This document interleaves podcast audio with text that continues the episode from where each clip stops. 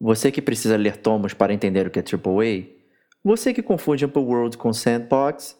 E você que quer partir para o X1 em zona de PvE? Este cast é para você, que é gamer como a gente. Outstanding.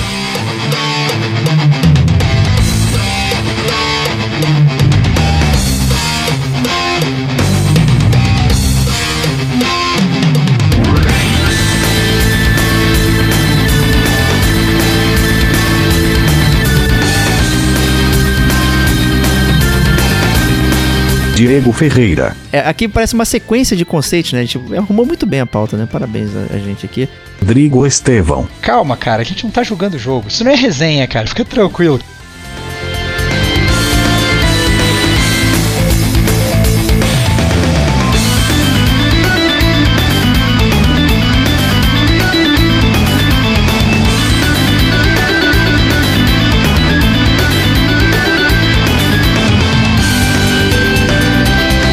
Este é o Gamer como a gente.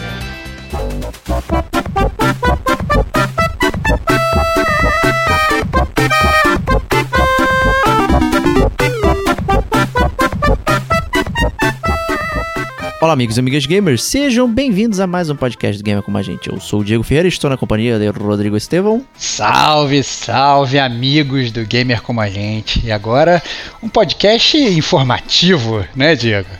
Isso aí, né? Estamos fazendo aqui o Glossário Gamer, né? Foi um programa que foi solicitado por um dos nossos ouvintes aí, o Ivan Vieira, né? Que tá fazendo aniversário esse, esse pedido dele aí, já tem quase um ano. Né? especificamente é, 18 de setembro de 2018, né? É, a gente tá no dia 16 de setembro de 2019 gravando esse podcast, cara. Olha que loucura. Como o tempo voa. Que loucura. Pois é. Ele tinha solicitado aí é, aquela versão brasileira que a gente acabou fazendo até no mesmo ano. E o Glossário Game a gente acabou empurrando aí, até porque né, a gente estava definindo a pauta, né? Demorou um ano para definirmos a pauta. e na verdade a gente demorou um ano para definir a pauta e fizemos mais ou menos o Glossário Gamer em 30 minutos, cara, aqui antes de gravar o podcast. Isso aí. Isso quer dizer que a gente é bom pra caramba, né? Ou então que vai ser o Glossário Gamer mais chulé de todos os tempos, cara. Pois é, né? Então já fica aí, né? Algumas coisas que a gente vai falar aqui, né, já abordamos de alguma forma mais profunda em alguns programas do Gamer Como a Gente, como por exemplo o 4K 60 FPS, que foi um programa onde abordamos toda a parte gráfica do videogame. Falamos sobre o mundo aberto cabeça fechada, onde a gente mencionou aí especificamente jogos de open world e tal, tudo ali tintim por tintim, e o casual versus hardcore também, né? E falamos bastante ali, digamos, dessa parte da cultura gamer aí e alguns jargões dentro desse nível. Então agora a gente vai abordar outras coisas que não falamos aqui. Não, é, não vai ser uma dissertação, né, Stevok, sobre cada verbete, né, digamos assim. Só antes de a gente falar assim, pra gente só facilitar aí o, o gamer que queira, na verdade, escutar é, esses podcasts anteriores, né? O Casual versus Hardcore, ele é o DLC 24 do Gamer Como a Gente. É, o, o 4K 60 FPS é o podcast número 40. GXZ Podcast número 40. Né? Ele não entrou como DLC, entrou como 40. E o Mundo Aberto Cabeça Fechada, né, que a gente fala sobre games open world, ele é o podcast número 56 do Gamer Como a Gente. Olha aí, é. vários e números esse... que não significam nada, né? Não, cara, se o cara tá procurando, é mais fácil de procurar pelo número, cara. Ó, o, o, e outra coisa, esse outro que você citou, que não estava na lista que a gente ia citar, mas que você acabou citando, que é a versão brasileira, é o podcast número 62 do Gamer Com a Gente, onde a gente fala das dublagens, dos jogos e tal, né, da localização, essas coisas interessantes que tem aí. Isso aí, então beleza. Obrigado então aí ao Ivan por ter sugerido o tema e vamos lá começar. É, vou começar já com um aviso. Né? A gente separou, digamos, em alguns blocos né, de, de jogos, né, de, de, de termos. Categorias, né? categorias. Categorias, boa. Categorias, cara. Grandes blocos de categorias. Né, e dentro vamos abordar especificamente é, verbete dentro dessas categorias. E eles não estão em ordem alfabética, estão numa ordem que a gente entende que leva ao mesmo raciocínio, é a, né? A ordem do brainstorming, cara. A ordem do brainstorming. Isso aí. Isso e, aí. e, eu acho legal, assim, pro, pros gamers, na verdade, que estão escutando, né? É, obviamente, a gente assume que muitos de vocês são muito versados, já sabem muitas, a maior parte dessas coisas. Tem outros que, na verdade, não sabem. Então, obviamente, pros gamers, gamers que são mais experientes, não fiquem chateados quando a gente falar coisas na verdade, muito básicas. Isso obviamente vai acontecer, mas é porque a gente quer, na verdade, tentar nivelar a galera aí é, no mesmo plano, né? E... e é isso, né, Diego? É isso aí, vamos lá.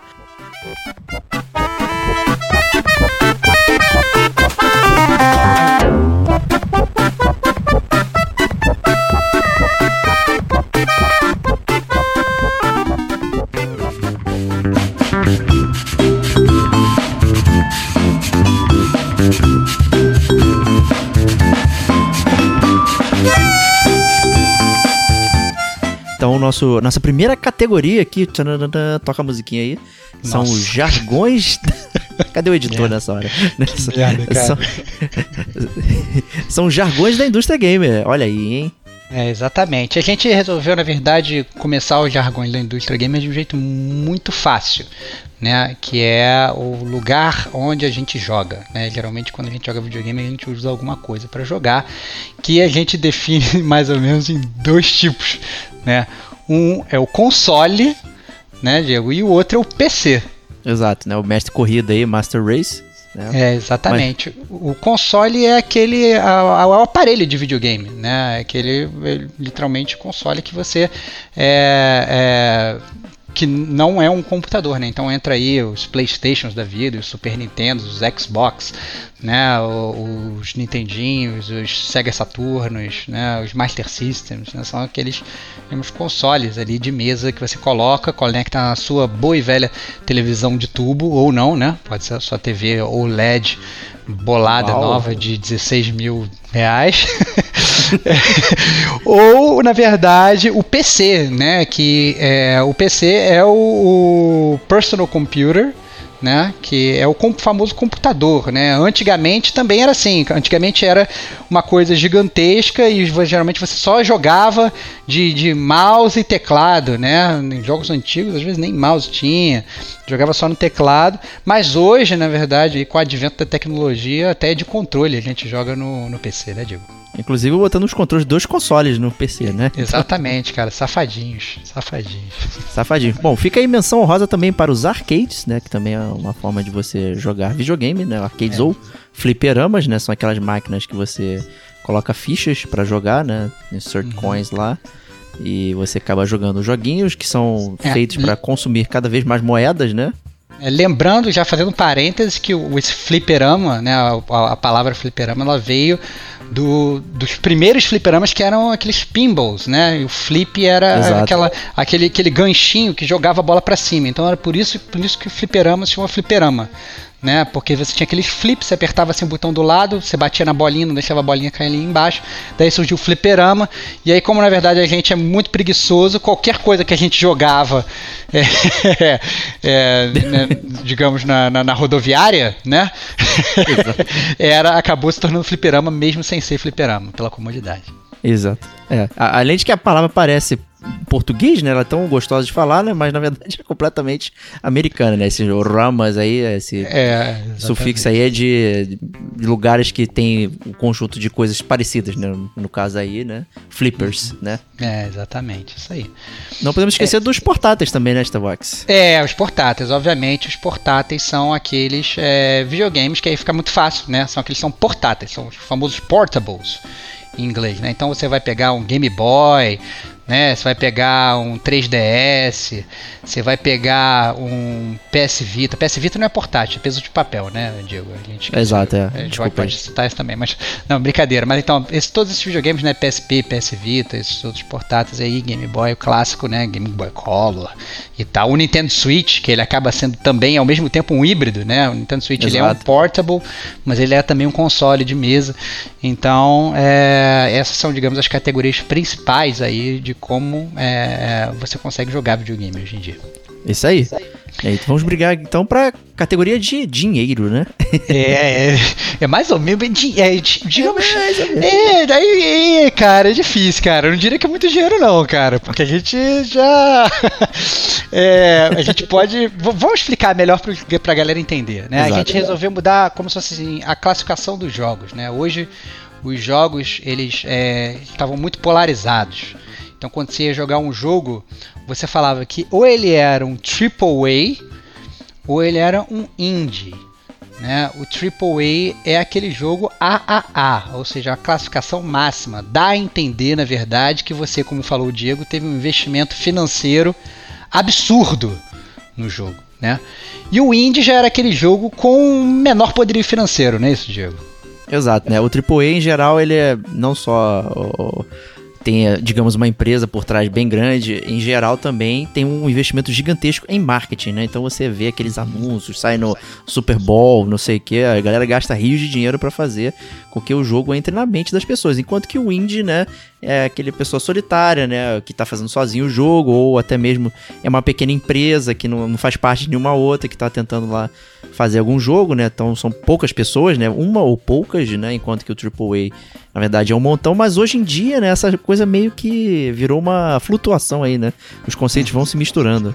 É, exatamente. E aí você, na verdade, você pode, a gente até fala, ah não, tem jogo agora que ele tem, é, digamos, orçamento de indie, mas ele parece um AAA, né? Porque são aqueles vídeos muito elaborados, né? A gente até falou, por exemplo, do Hellblade aqui no, no, no, no, no, né? no Game com a gente, um jogo com, um, digamos, um orçamento muito diminuto, menor do que o que a gente está acostumado, e teve, assim, você olha, uma qualidade visual muito boa, estudos por trás e tal, etc. E ao mesmo tempo você pode ter um AAA com, digamos, entre aspas, uma qualidade de indie, porque muitas vezes quando tem, tem muito gamer, é, né, gamers que não são como a gente, né, gamers que falam, ah, não, jogo indie eu não jogo, que esse jogo na verdade é um jogo ruim, é um jogo que tem um gráfico ruim, é um jogo que tem não sei o que, né, tem muita gente que fala isso, né, a gente tá cansado de ver jogo que teve investimento de AAA, né, um, aqueles orçamentos gigantescos, mas acaba tendo uma qualidade muito ruim no final, né, que foi o, é. era o estigma né, dos, dos jogos indie, né,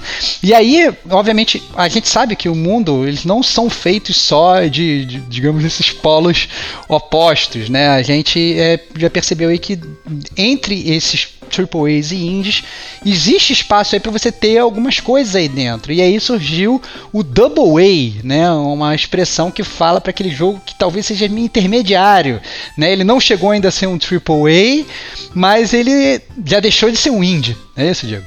Exato, né? O, o, exemplo da modernidade aí, que é um jogo que tá saindo aí, ou já deve ter saído, depende de quando foi pro aqui o, o Game com a gente, é o Gridfall, né? Que é um RPG aí que tá rolando. Acho que a gente mencionou no GCG News. Exato. Né, ele claramente é um double A, né? Ele tem, você olha a imagem e tal, é, tem, tem um, um, escopo maior de investimento, mas ele também não é infinito, né? E em geral o marketing ele acaba até sofrendo é, acerca disso, né? Em geral os AIs vão somando ao marketing, né? É, acho que é o jargão mais é, do mercado, assim, falando, né? Agora também tem aquela situação bizarra de indies, né? Que, por exemplo, tem a Ubisoft que faz jogo indie, entre aspas, aí, né?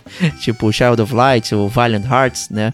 Ou uhum. até a própria estrutura da EA lá, né? Que saiu aquele Fei, é, Way Out, por aí vai, né? Que são jogos que são ali em house, né? São de, de empresas que jogam é, apare... lançam jogos AAA, né, mas tem esses jogos de menor orçamento ali e tal, enfim, né, acaba então, como a gente falou, que mistura muitas linhas, elas ficam completamente borradas, né? O indie, inclusive, virou hoje até sinônimo de estética, como o próprio Stevox falou, que as pessoas uh, até afirmam que são jogos que têm é, gráficos mais feios ou a jogabilidade muito específica. Muito, teve um período de tempo que todos os indies eram roguelikes, né? Isso era é. bastante curioso, né? Engraçado, então, assim, né? Né? Mas acaba que, né, em geral, é, é disso que a gente está falando aqui, mas pode ter outros significados.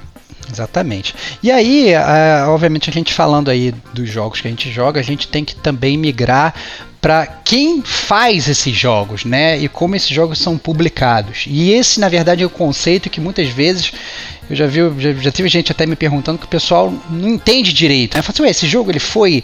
Foram duas companhias diferentes que fizeram ele e tal, porque hoje você tem um conceito que lá atrás meio que não tinha, né? Isso é uma coisa muito moderna. Você tem o conceito de desenvolvedora do jogo, que é o developer, e você tem o conceito da da, da, empresa que publicou aquele jogo, digamos da publicadora, que é o publisher, né? Então, é, eu vou posso citar aqui, por exemplo, um, um exemplo, um, posso, posso citar um exemplo, posso citar aqui um jogo que é um exemplo que com certeza o, o Diego vai gostar muito, que é um jogo que ele ama, que é o I Am Setsuna. Né? Opa! O, o I Am Setsuna, né, que foi um jogo que ele falava, não, nós vamos fazer um RPG, que, nem um, que era um jogo como se fosse um RPG das antigas e tal, lá, lá, lá vocês vão gostar. O I Am Setsuna, ele, calma, cara, a gente não tá jogando o jogo, isso não é resenha, Ah, cara, desculpa. Ah, perdão, cara. perdão, desculpa. O I Am. Setsuna, é, cara, fica- se controla, cara, se controla, você tá muito, tá muito nervoso. Cara, o I Am Setsuna, ele foi, na verdade, você olhava para todos os lugares, sempre aparecia assim, Square Enix.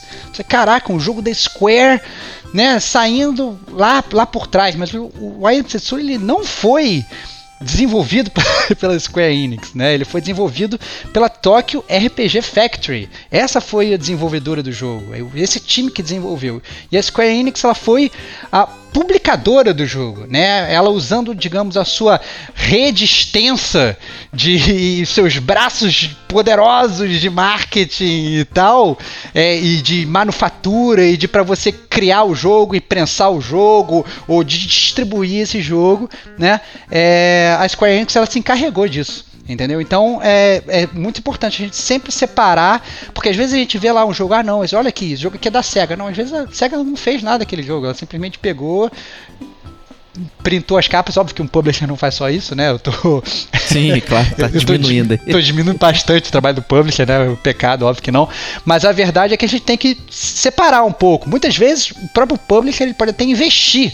Né, meio que patrocinar o, o developer, a gente já viu isso em, em alguns casos, mas não é via de regra, né? Via de regra é que são duas, digamos, entidades se- separadas que fizeram um acordo comercial, né? Enquanto, ó, eu vou desenvolver, pô, você vai publicar para mim? Quem é que vai publicar para mim, né? E aí sim funciona, né, Diego?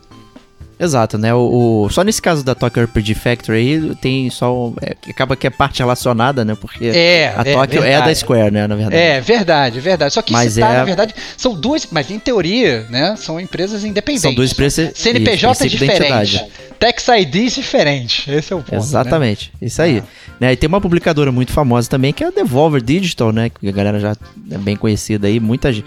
Digamos que ela, é, ela até criou um estilo de, de jogo que ela publica, né? Digamos assim, né? Então, vários jogos que vão para lá, eles têm um certo charme, uma certa assinatura, que funciona meio quase como uma curadoria, né? Então é bastante interessante também é, esse papel aí da, da publisher. Exatamente. O próximo, próximo termo aí, que também a gente usa aqui bastante, que é a IP, né? Que é a propriedade intelectual em inglês, né? Intellectual Property, né? E é, digamos, né, o, o- a criação daquela desenvolvedora. É, É o é, produto é original, Ideia, né, né? É ideia, cara. É Isso. ideia, cara. Aquela propriedade que você teve aquela ideia. Você, nossa, cara, que ideia sensacional. Eu vou fazer uma cópia do Indiana Jones com humor e tal, histórias bem humoradas. O cara vai andar, ele vai atirar em todo mundo, mas todo mundo vai ver ele como um cara legal. Ele vai caçar tesouros, ele vai beijar a menina no final. Vou dar o nome dessa minha IP de Uncharted. Entendeu? Excelente. E aí você pega e você faz a, a sua, sua IP, a sua propriedade intelectual, e ela é sua. Ela é sua para você fazer, e aí, olha só que interessante, o que você bem entender. Né? A gente até até acostumado, a gente tinha, por exemplo, é, propriedades intelectuais que eram, digamos, se tornavam até, digamos, marcas. Né? Então a gente sabe, porque o Mario é uma marca né, da da, da da Nintendo, né, é uma propriedade intelectual fortíssima, como era na verdade o próprio Sonic, né, da Sega. E depois essas propriedades intelectuais, como na verdade é uma ideia sua, você pode vender a sua ideia também, né, Diego? Exatamente. O Pokémon é uma venda, na verdade, né? O pessoal acha que o Pokémon é da Nintendo, mas ele foi vendido. A Nintendo faz parte ali do, da- do, do hall de investidores, né? Mas ela não é 100%, né? Então é, é aquela coisa, né? A IP, ela dá liberdade para o desenvolvedor fazer o que bem entender. Enquanto a gente tem outro conceito também, que são as licenças, né? A IP licenciado, né? Seria você fazer o jogo do Indiana Jones, né? Utilizando, por exemplo, o Fate of Atlantis. né? Você pegou- exatamente, exatamente. conceitos, coisas pré-estabelecidas e montou, né? Pode ser uma história original, pode ser alguma coisa é, também em volta, mas você acaba licenciando né, os personagens, ou o contexto, ou o mundo, enfim. Depende do que você tá fazendo. E- É uma forma também de você captar. Por exemplo, o Star Wars aí é talvez uma das maiores IPs licenciadas dos videogames, né? Que tá É. na mão da EA, infelizmente. É, a gente pode falar também agora de um que vai sair agora, que vai ser o jogo do Avengers. Tá todo mundo, né? Opa! É, é, roendo os dentes, não sabe se de, se de medo ou se de antecipação pelo, pelo jogo dos Avengers que Medo. vai sair. E obviamente tá aí, é uma IP licenciada. Obviamente os Avengers eles não pertencem à Square. Né, eles pertencem à Marvel. né? E isso é uma IP licenciada que a Square adquiriu a licença para publicar aí esse jogo do, do- dos Avengers. né? Exato, né? Foi até algo que a gente comentou um pouquinho no último GCG News, né? Que teve, digamos, é, a, a volta da Telltale, né? Que ela foi readquirida lá, os ativos, ou seja, as propriedades intelectuais foram adquiridas, exceto o Walking Dead, porque ele é da Skybound, né? O, ele é, o, quem é dono é o Kirkman, né? E como o jogo já tinha voltado, né? A, a propriedade do desenvolvimento do jogo, não é só a propriedade é, do Walking Dead, né? O jogo também voltou para Skybound, então ele não pôde ser comprado pela, digamos, essa empresa nova aí que pegou o spoiler aí da Telltale. Exatamente. É, prosseguindo aí mais com os jargões da indústria, a gente já pode entrar aí é, em uma parte não de jogatina, mas muito mais relacionada ao jogo e a como você, na verdade, é, utiliza os jogos. Né? É, não efetivamente como você joga, mas como você utiliza os jogos. Né? É, a gente começa A gente com tá uma falando de monetização aqui, né? é, é, também, também, é verdade. É, a gente começa, na- na verdade, monetização ou não, né? Porque a gente começa Depende, é. falando de, de DLC. Né? É, DLC é um, é um termo muito conhecido, é um termo, inclusive, que a gente usa bastante aqui no Gamer Como a Gente, faz parte de um dos nossos segmentos. Né? DLC quer dizer Downloadable Content, né? aquele é, conteúdo que você faz download. Então, assim, é, antigamente a gente não tinha internet, né? A galera mais jovem que está escutando o podcast pode até nem que entrar em parafuso escutando isso. Mas é verdade, né? Antigamente a gente não tinha internet, então você comprava o jogo e era aquilo ali que vinha na sua caixinha, você plugava aquilo no teu console e você jogava. Né? Mas com o advento da internet, a gente começou a poder incrementar isso de certas formas. E uma das formas foi a DLC, né? Um conteúdo adicional que você baixa, você faz download e você incrementa o seu jogo. Pode ser uma fase, pode ser um- uma música, pode ser uma arma, né? E Pode ser uma armadura de cavalo. Pode ser uma armadura de cavalo, pode ser uma armadura de cavalo, né? E obviamente esse esses DLCs eles existem de duas formas, né? Você existe o DLC que é pago e existe o DLC que é grátis, né? Então, obviamente, tem tem empresas aí que eu não vou falar o nome, mas vocês já devem saber que estavam sendo muito criticadas porque te- você lançava o jogo e depois você logo depois lançava DLC. Tinha empresa inclusive que lançava é, o, o jogo, você comprava o jogo, você falava assim, ah, vou comprar essa DLC. E quando você baixava era um kbyte que você baixava assim. Tum! Você já pois tinha é. até esse conteúdo do jogo, ele tava só tipo travado, né, para você, né? Então você é, a- DLC acabou sendo aquele, né, aquele conceito de tudo que você baixa pro seu videogame e mas não tem nada a ver com a grana, né? É, é você você pode pagar, você pode não pagar, mas se você baixou e incrementou o seu jogo, você tá usando aí um DLC.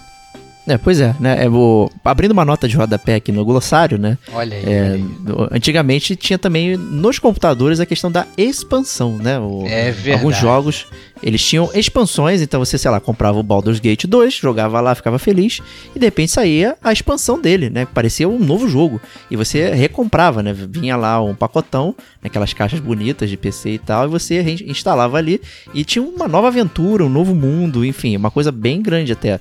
né? As expansões eram coisas esperadas, né? Alguns jogos de computador e, e, e elas acrescentavam grande valor aos jogos, né? Enquanto que o DLC às vezes, né, é, o valor é discutível, né, sendo pago ou não, né? Mas as expansões é, é, digamos, era o passado do DLC, né, do que ele virou hoje aí. Uhum, exatamente. Fim da nota de rodapé. Fim da nota de rodapé. É, prosseguindo mais por essas coisas, na verdade, que a gente pode gastar dinheiro, né? A gente gostaria de falar de um tema que é um pouco polêmico, né? No mundo dos games, que é o loot box. Né? É, o loot box, literalmente, é, é uma caixa de loot, né? Uma caixa de, de- de, digamos, um, um bem que você vai De espólio. De um spoiler, isso espólio. aí, é a caixa de spoiler, exatamente. Então, assim, ele é um. Ele é, na verdade, uma compra que você vai fazer dentro do jogo, onde literalmente vai ter, principalmente nas vezes clássicas, vai, vai vir com um container virtual, né? Que quando você abre, né, você vai ter uma modificação para aquele seu jogo baseada em pura chance. Né? Em pura, sorte, pura sorte. Então é aquele negócio, você gasta muitas vezes dinheiro real, né? Você pega o dinheiro lá do, do, do seu cartão de crédito, você pega os seu, seu, seu, seus reaisinhos ali, bonitinhos, que você ganhou do seu salário, que você ganhou de mesada dos seus pais, você investe numa coisa que você não sabe o que vai vir ali dentro. Você sabe só que vai vir alguma coisa para você usar, mas você não sabe o que, que é. Imagina que é como se fosse um pacotinho de figurinhas né? É, você está comprando e você não sabe qual figurinha. Pode vir só repetido ali dentro. Pode ser uma parada que você não, não quer, né? Mas a diferença é que o pacotinho de figurinha geralmente é bem barato. Já um loot box, muitas vezes tem gente gastando aí rios e rios e rios de dinheiro e não ganha o que espera, não vem aquela figurinha que completa o álbum, né, Diego? Exato, né? Tem toda uma discussão aí de loot box, tá? A EA, por exemplo, já participou disso lá no Battlefront 2, não sei o quê. Né? Tinha gente, inclusive, que na época é, comprou né, o pacote lá pra ter o Darth Vader e tal. Na verdade, você tinha que tirar ele na sorte no, no loot box, né? Muita cara de pau é, é esse negócio aqui, né? Então é muito complicado a utilização de loot box. Né? Tem lugares, legislações aí que estão, digamos, é, atribuindo configurando como se fosse jogatina, né, cassino e tal, já que depende de chance. É, as empresas estão sendo, digamos, recomendadas que coloquem a chance verdadeira de você tirar né, o, seu, o seu item lá, o que deve causar bastante tristeza. Vai precisar 1% de sair, sei lá, o Cristiano Ronaldo lá no FUT, qualquer coisa dessa, né? Então é bem complicado, né? Então loot box é, um, é, é uma coisa que é um modelo que ainda está sendo bastante né, criticado e comentado aí e ainda falta é, aparar as arestas para que a galera realmente funcione mesmo aí. É, outro, outro conceito, na verdade, que a gente pode também aliar essa parte de monetização aí, que não é uma loot box, porque na verdade você já sabe que está comprando, é a microtransação, né, Diego? Exato, né? A, a, a micro, inclusive, comprar uma loot box pode ser uma microtransação. É verdade, verdade, é verdade. Né? Verdade, tem razão, tem razão, tem razão. É, é, aqui parece uma sequência de conceitos, né? A gente arrumou muito bem a pauta, né? Parabéns a, a gente aqui. É, a microtransação é, é toda transação que você faz dentro do jogo sem que você saia dele. A DLC requer que você vá até a loja da, da, do seu console ou do seu PC lá e baixar e para depois jogar. A microtransação, o efeito é imediato dentro do jogo, né? Então você né, fica lá flutuando. Ah, você quer essa arminha aqui? Ó, você pode comprar por R$ 4,99 agora. É só apertar o OK que ela já aparece no teu inventário. Pum, comprou.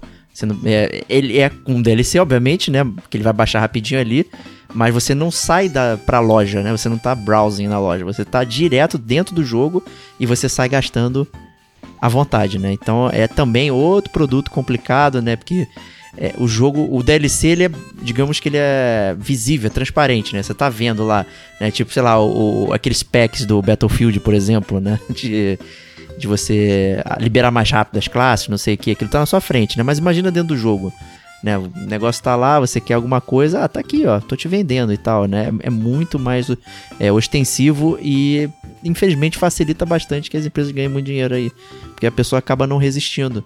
Né? E os valores são micro, né? Ou seja, eles são muito baixos, a ponto de eles parecerem individualmente perceptíveis, mas quando você soma, é toda uma indústria gigantesca aí que ganha dinheiro com coisa é, digital, virtual, online, micro. Exatamente. E aí a gente consegue já, já até falar um pouco é, do free to play, né, Diego? Exatamente, é tem total tá ligação, né? Totalmente ligado a isso, né? Que é aquele jogo que ele é, como digamos, uma, uma tradução livre né, da, da expressão, um jogo que é livre para jogar.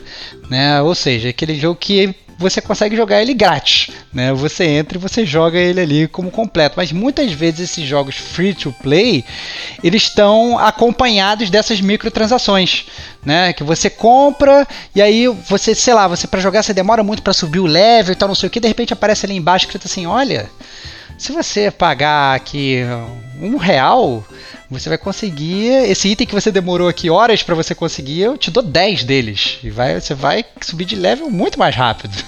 Exato, né? É. que acaba sendo outra outra é, trans, outra jargão que a gente não botou aqui, que é o pay to win, cara. Ah, não.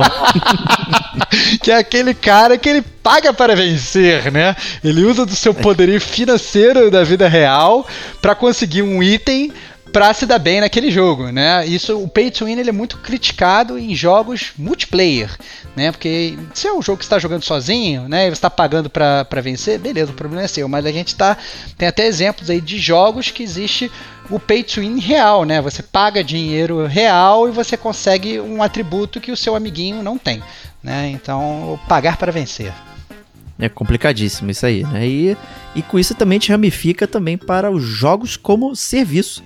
Né? Então o jogo, como o próprio Stevox falou, não era só você comprou aquela caixa, coloca no seu videogame e joga. Né? Ele tá sempre sendo atualizado, sempre sendo tendo algum tipo de coisinha e tal. O jogo ele nunca é aquilo, ele é sempre mais alguma coisa. Né? Então você pode colocar microtransações, pode adicionar DLCs extras, né? tipo por exemplo do Days Gone, né? que colocaram até DLC de táxi lá, você pode fazer o táxi do apocalipse zumbi, né? de um lado para o outro. Né? É, é, esse tipo de coisa, né? Então os jogos eles vão virando um serviço. Né? Ele não é só um produto, né? Físico, né? Ele é mais um, um produto digital que ele vai recebendo, né? Pedacinhos que vão aumentando e mantendo você sempre ativo, sempre jogando ali né? E o que faz você gastar mais dinheiro, né? Então é, é toda uma indústria focada nisso hoje em dia. Né? Inclusive vários jogos, né? Tipo Apex Legends, né? Um jogo, o jogo é grátis para você jogar, mas você pode gastar rios de dinheiro com microtransações dentro do jogo. É, e, e, o jogo ele mantém, tem temporadas, o Fortnite também é outro exemplo de jogo como serviço, então é, é, é interessante. É, e a gente, é, continuando, a gente gostaria de citar também dois termos, na verdade, que eles meio que estão é, caindo em um pouco de desuso, a gente diria, né, é, na, na indústria dos videogames, né. O primeiro, o primeiro, primeiro deles é o shareware, né. O shareware é aquela, é aquele software que ele é, ele, você consegue baixar ele grátis e você, na verdade, é, à medida que você utiliza ele, você é encorajado a pagar os caras pela boa vontade de ter usado ele de graça. Exato. é isso. Mas ninguém, na verdade, tá, tá metendo uma faca no seu pescoço falando, cara, pague por isso aqui. O, a ideia dos caras é: olha, a gente vai fazer uma coisa sensacional que vai te ajudar bastante e você vai poder baixar, você vai poder usar e depois a gente vai. É, se você gostou desse nosso serviço, se você gostou desse nosso software, você paga pra gente, né? Esse tipo de atitude meio que, digamos, até purista, é, ele caiu em desuso porque as pessoas estão cada vez que precisando e querendo né, monetizar mais. Isso é muito difícil de você ver hoje em dia, né? É, principalmente relacionado a jogos. Né? Então é, é raríssimo. É raríssimo. Mais fácil fazer um free to play, né? Mais fácil fazer um free to play e ficar monetizando em cima disso, exatamente. É, e obviamente também outra coisa que também está caindo muito de desuso, mas era muito comum pra gente, principalmente quando começaram os jogos em CD, eram os jogos demo. Né? É, quando a gente fala demo, não é porque o jogo é demoníaco, é porque o jogo é demonstração. Exatamente. Então você entrava no jogo e você jogava uma demonstração do que seria aquele jogo. Imagina que, que é um trailer de cinema, né? Você chega no cinema para ver, sei lá, o filme que você quer ver, mas antes tem aqueles trailers ali que você vê e fala: Nossa, esse filme, gostei bastante. Vou é, ver ele próxima vez, vou vê-lo próxima vez que eu vier ao cinema. Né? O demo funcionava exatamente assim, né? Você tinha inclusive CDs que eram só de demo, né? Esses geralmente vinham com o console quando você comprava, né? Vinham às vezes com o computador quando você comprava, eram CDs com mini parte de alguns jogos, só a primeira fase você jogava, te dava aquele gostinho, né? E tinha na verdade também demos que eles vinham dentro de jogos, então você comprava um jogo e ele vinha um demo de um outro jogo, né? A gente verdade. já falou que várias vezes aqui no Gamer como a gente, né? Do, do Parasite Eve que vinha com demo dentro dentro, né? A gente falou isso. É, o Brave Fencer Musashi vinha com o demo do Final Fantasy VIII, né? Eu lembro que eu aluguei várias vezes o Brave Fencer para jogar o demo do Final Fantasy VIII. Olha que loucura. isso que é, que é fã, hein? Então, assim, isso é que é fã. Então, é, é, é muito legal, mas infelizmente os demos estão cada vez mais em desuso. É muito difícil hoje você encontrar, na verdade, um, um jogo demo como era antigamente. Né? Até porque o, qual, os jogos estão tão complexos hoje, qual o corte que você vai fazer do jogo é, para que você apresente para o jogador, que ele possa testar, ter ideia do que, que é e, e Hoje em dia, por exemplo, pegar a primeira fase de um jogo open world, digamos assim, primeira etapa, é quase nada, você não tem nada ali, né? Ao mesmo tempo que se você entregar metade do jogo, você vai ter estragado a experiência, né? Então, é muito difícil fazer essa fatia, né? O pessoal fala, chama de vertical slice, olha aí, mais um, um jargão no Olha meio aí. do caminho aí, né? Usando o demo, né? Né, E assim, demos hoje que eu lembro de ter visto que são até legais, são do, foi o do Octopath Traveler, né, o RPG lá da Square, que saiu pra, pra Switch lá e tal, e o demo do Dragon Quest 11 também pro Switch. Na verdade, você, eles te dão um- uma, o início do jogo travado, você joga aquilo ali, vê tudo, tudo normal, funcionando, e você pode salvar o jogo e levar pro jogo final. Né, e, então é uma forma interessante, né, pelo menos de criar aquilo ali, mas é uma demonstração, mas é- acaba que é o jogo, é o jogo normal, né? Não, não- não foi cortado nada para É, que você, você literalmente jogando um pouquinho, né? Seria melhor. Até acho que tinha isso na, na PSN, né? O PSN Now, que você poderia jogar, sei lá, uma hora do jogo, alguns jogos selecionados para poder testar e ver se você realmente gosta, né? E tal. Isso parece interessante, pode ser ficar até mais promissor no futuro aí com com se os jogos ficassem completamente streamados e tal, você não precisa dar o download para testar uma hora, né? Você poderia só jogar aquele pouquinho ali. Mas é isso. É isso. Continuando aqui, para já entrando na reta final dos jargões é, conhecidos da indústria, a gente tem que falar de um jargão que é muito conhecido, né? Que todo mundo gosta de acusar, um de ser, o outro de não ser e tal, lá, lá, lá, lá, que é o fanboy, né? O fanboy é o Diego. Né? Eu? É- é- Eu sou sonista safado. então, assim, o, o fanboy é aquele cara que ele, ele é fã, né? E ele é tão fã, tão fã, tão fã, que ele perde os limites da razoabilidade. Você não pode, digamos, criticar aquilo que ele gosta, que ele vira um bicho, tira a cueca pela cabeça, morde o cotovelo, né? Tem essas atitudes completamente loucas porque ele não aceita que ele pode estar errado, né? Inclusive, é, hoje conversando sobre o nosso podcast, eu fui acusado né, de ser um fanboy da Sony, que eu acho um absurdo, né? Por mais que eu tenha, obviamente, o, o, o PlayStation, eu não- só não jogo o Xbox porque eu não tenho, obviamente, o Xbox. Teria. Eu gosto de dar uma zoada com o Xbox porque eu sei que a galera cachista fica pé da vida comigo e tal, então eu faço mais pra zoar, mas eu, pelo contrário, a gente aqui no Gamer Como a gente gosta de estimular a rivalidade, porque é, um time sem rival, uma, uma, uma- um time sem rival, uma empresa de games sem rival, ela não é ninguém. Né? Ela é só um monopólio e todos nós somos vaquinhas é, encabrestadas. Então é, não é isso que a gente quer. Então, é... mas fã- os fanboys existem estão aí com força total, né, Diego? Exato. Pra que, que você vai se limitar se você pode expandir, né? Então fica Isso nessa. aí. Ah, eu só jogo se for o PlayStation Pro, não sei o que, blá blá É, blá, né? Besteira, besteira do cara. Besteira, né? Então é, não, não faz sentido isso aí. É. Outra coisa que também que é, ficou muito famosa também nos, nos- na indústria dos videogames, que inclusive meio que transpassou isso, né? Hoje se fala muito disso até em filme. Né? Achei engraçado Exato. a vez que eu vi isso em filme. São os Easter eggs, né? Os Easter eggs na tradução, digamos, no e crua, são os ovos de Páscoa. Mas o que, que é isso, Diego? Esses ovos de Páscoa? Cara, é, a, a brincadeira aí é porque os, o coelhinho da Páscoa esconde os ovos, né? As crianças têm que achar. Eles normalmente estão em lugares escondidos. Então, é, o primeiro easter egg da história aí foi do joguinho chamado Adventure, né? no- do Atari, né? Que era... Eu acho que ele era tão literal que não carece de explicações, não precisa. né? Onde você controlava um quadrado que precisava enfrentar um, um dragão que parecia um cavalo marinho e tal. Só que dentro do jogo é, tinha o crédito do criador do jogo. né, lá. E a Atari, na época, ela não queria que as pessoas dessem voz. Quem fez esse jogo? A Atari, não o fulaninho de tal. Né? E, quer dizer, pô, eu sou o programador, eu fiz a parada ali, por que, que eu não posso me dar o crédito? Né? A Atari queria toda essa parada, né? Então o, eles conseguiu fazer de uma forma com que bem secreta, né? Você tinha que fazer vários pequenos passos ali para poder chegar nesse ovo da Páscoa ali, o Easter egg, e descobrir quem que quem que fez o Adventure, né? Então, como você falou, Starvox, é, é uma prática agora difundida, né? Vários jogos tem Easter eggs, pode ser salas secretas, pode ser uma aparição é, de um personagem em outro jogo, né? Que não É, tem nada a ver. Eu lembro claramente do, do- da Chun-Li no Final Fight 2, cara. Eu lembro que eu fiquei Sim. embasbacado é, quando eu vi, eu tava jogando Final Fight, de repente eu olhei lá no fundo da tela e falei, caraca, olha a Chun-Li comendo arroz ali e tal. Num barzinho e era um jogo, obviamente o Final Fight ele era um, um jogo da Capcom, o Street Fighter também era um jogo da Capcom, eles simplesmente pegaram a Chun-Li, personagem do Street Fighter, e botaram lá na cena de fundo do jogo. Você não interagia, não fazia nada, era só um negócio que não fazia nenhuma diferença no jogo, era só para os fãs de Street Fighter né, é, ficarem felizes ao jogarem o Final Fight e ver ele lá. É, é outro outro jargão que a gente não falou aqui também, que é o fanservice. que é você dar o. É, que você dá ao fã o que ele quer, né? geralmente o easter egg muitas vezes acaba sendo um fanservice, né? Então, é, e como eu falei, isso já explodiu hoje. Você vai ver esses filmes, sei lá, da Marvel, essas coisas.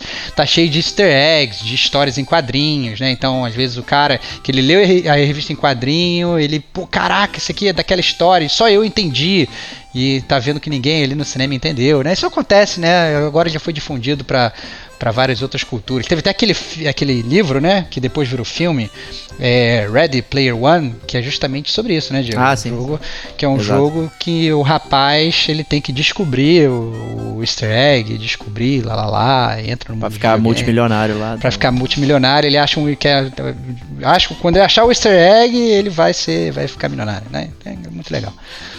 E o filme é todo feito de easter eggs, né? Tem referência a um milhão de coisas, né? Exatamente. Cantinho, e eu, diria até que ele não é feito de easter eggs, né, cara? Porque se o easter egg ele tem que estar tá escondido, cara, ele não tá nada é, escondido, é muito, né? Cada take tem um easter egg, cara. Talvez o easter egg, a, a, parada escondida seja, caraca, descobrir da onde que você conhece aquilo. Né? Exato. Você vê, cara, que já viu essa parada em algum lugar, que tem tanto que você às vezes nem consegue reconhecer. Muito engraçado. Exato. É, no Detona Ralph não é easter egg, né? Tá lá o Zangief lá na tua cara, né? Ele não tá é, escondido. Exa exatamente, é verdade. E o último termo aqui que a gente escolheu falar é o motion control, né? o controle de movimentos. É, exatamente. Foi, ficou muito popularizado é, pelo Wii. Né? É, quando a Nintendo lançou o Wii, que era um console que ele era só de motion control. Né? E que você, na verdade, você se mexia, você mexia a sua mão né, e aquilo ali acontecia na sua frente. Né? Isso, obviamente, a tecnologia já existia muito antes do Wii, mas isso ficou muito popularizado pelo Wii. É, inclusive, cativou muitas pessoas que não eram gamers a se tornarem gamers por causa do motion control, porque é muito fácil.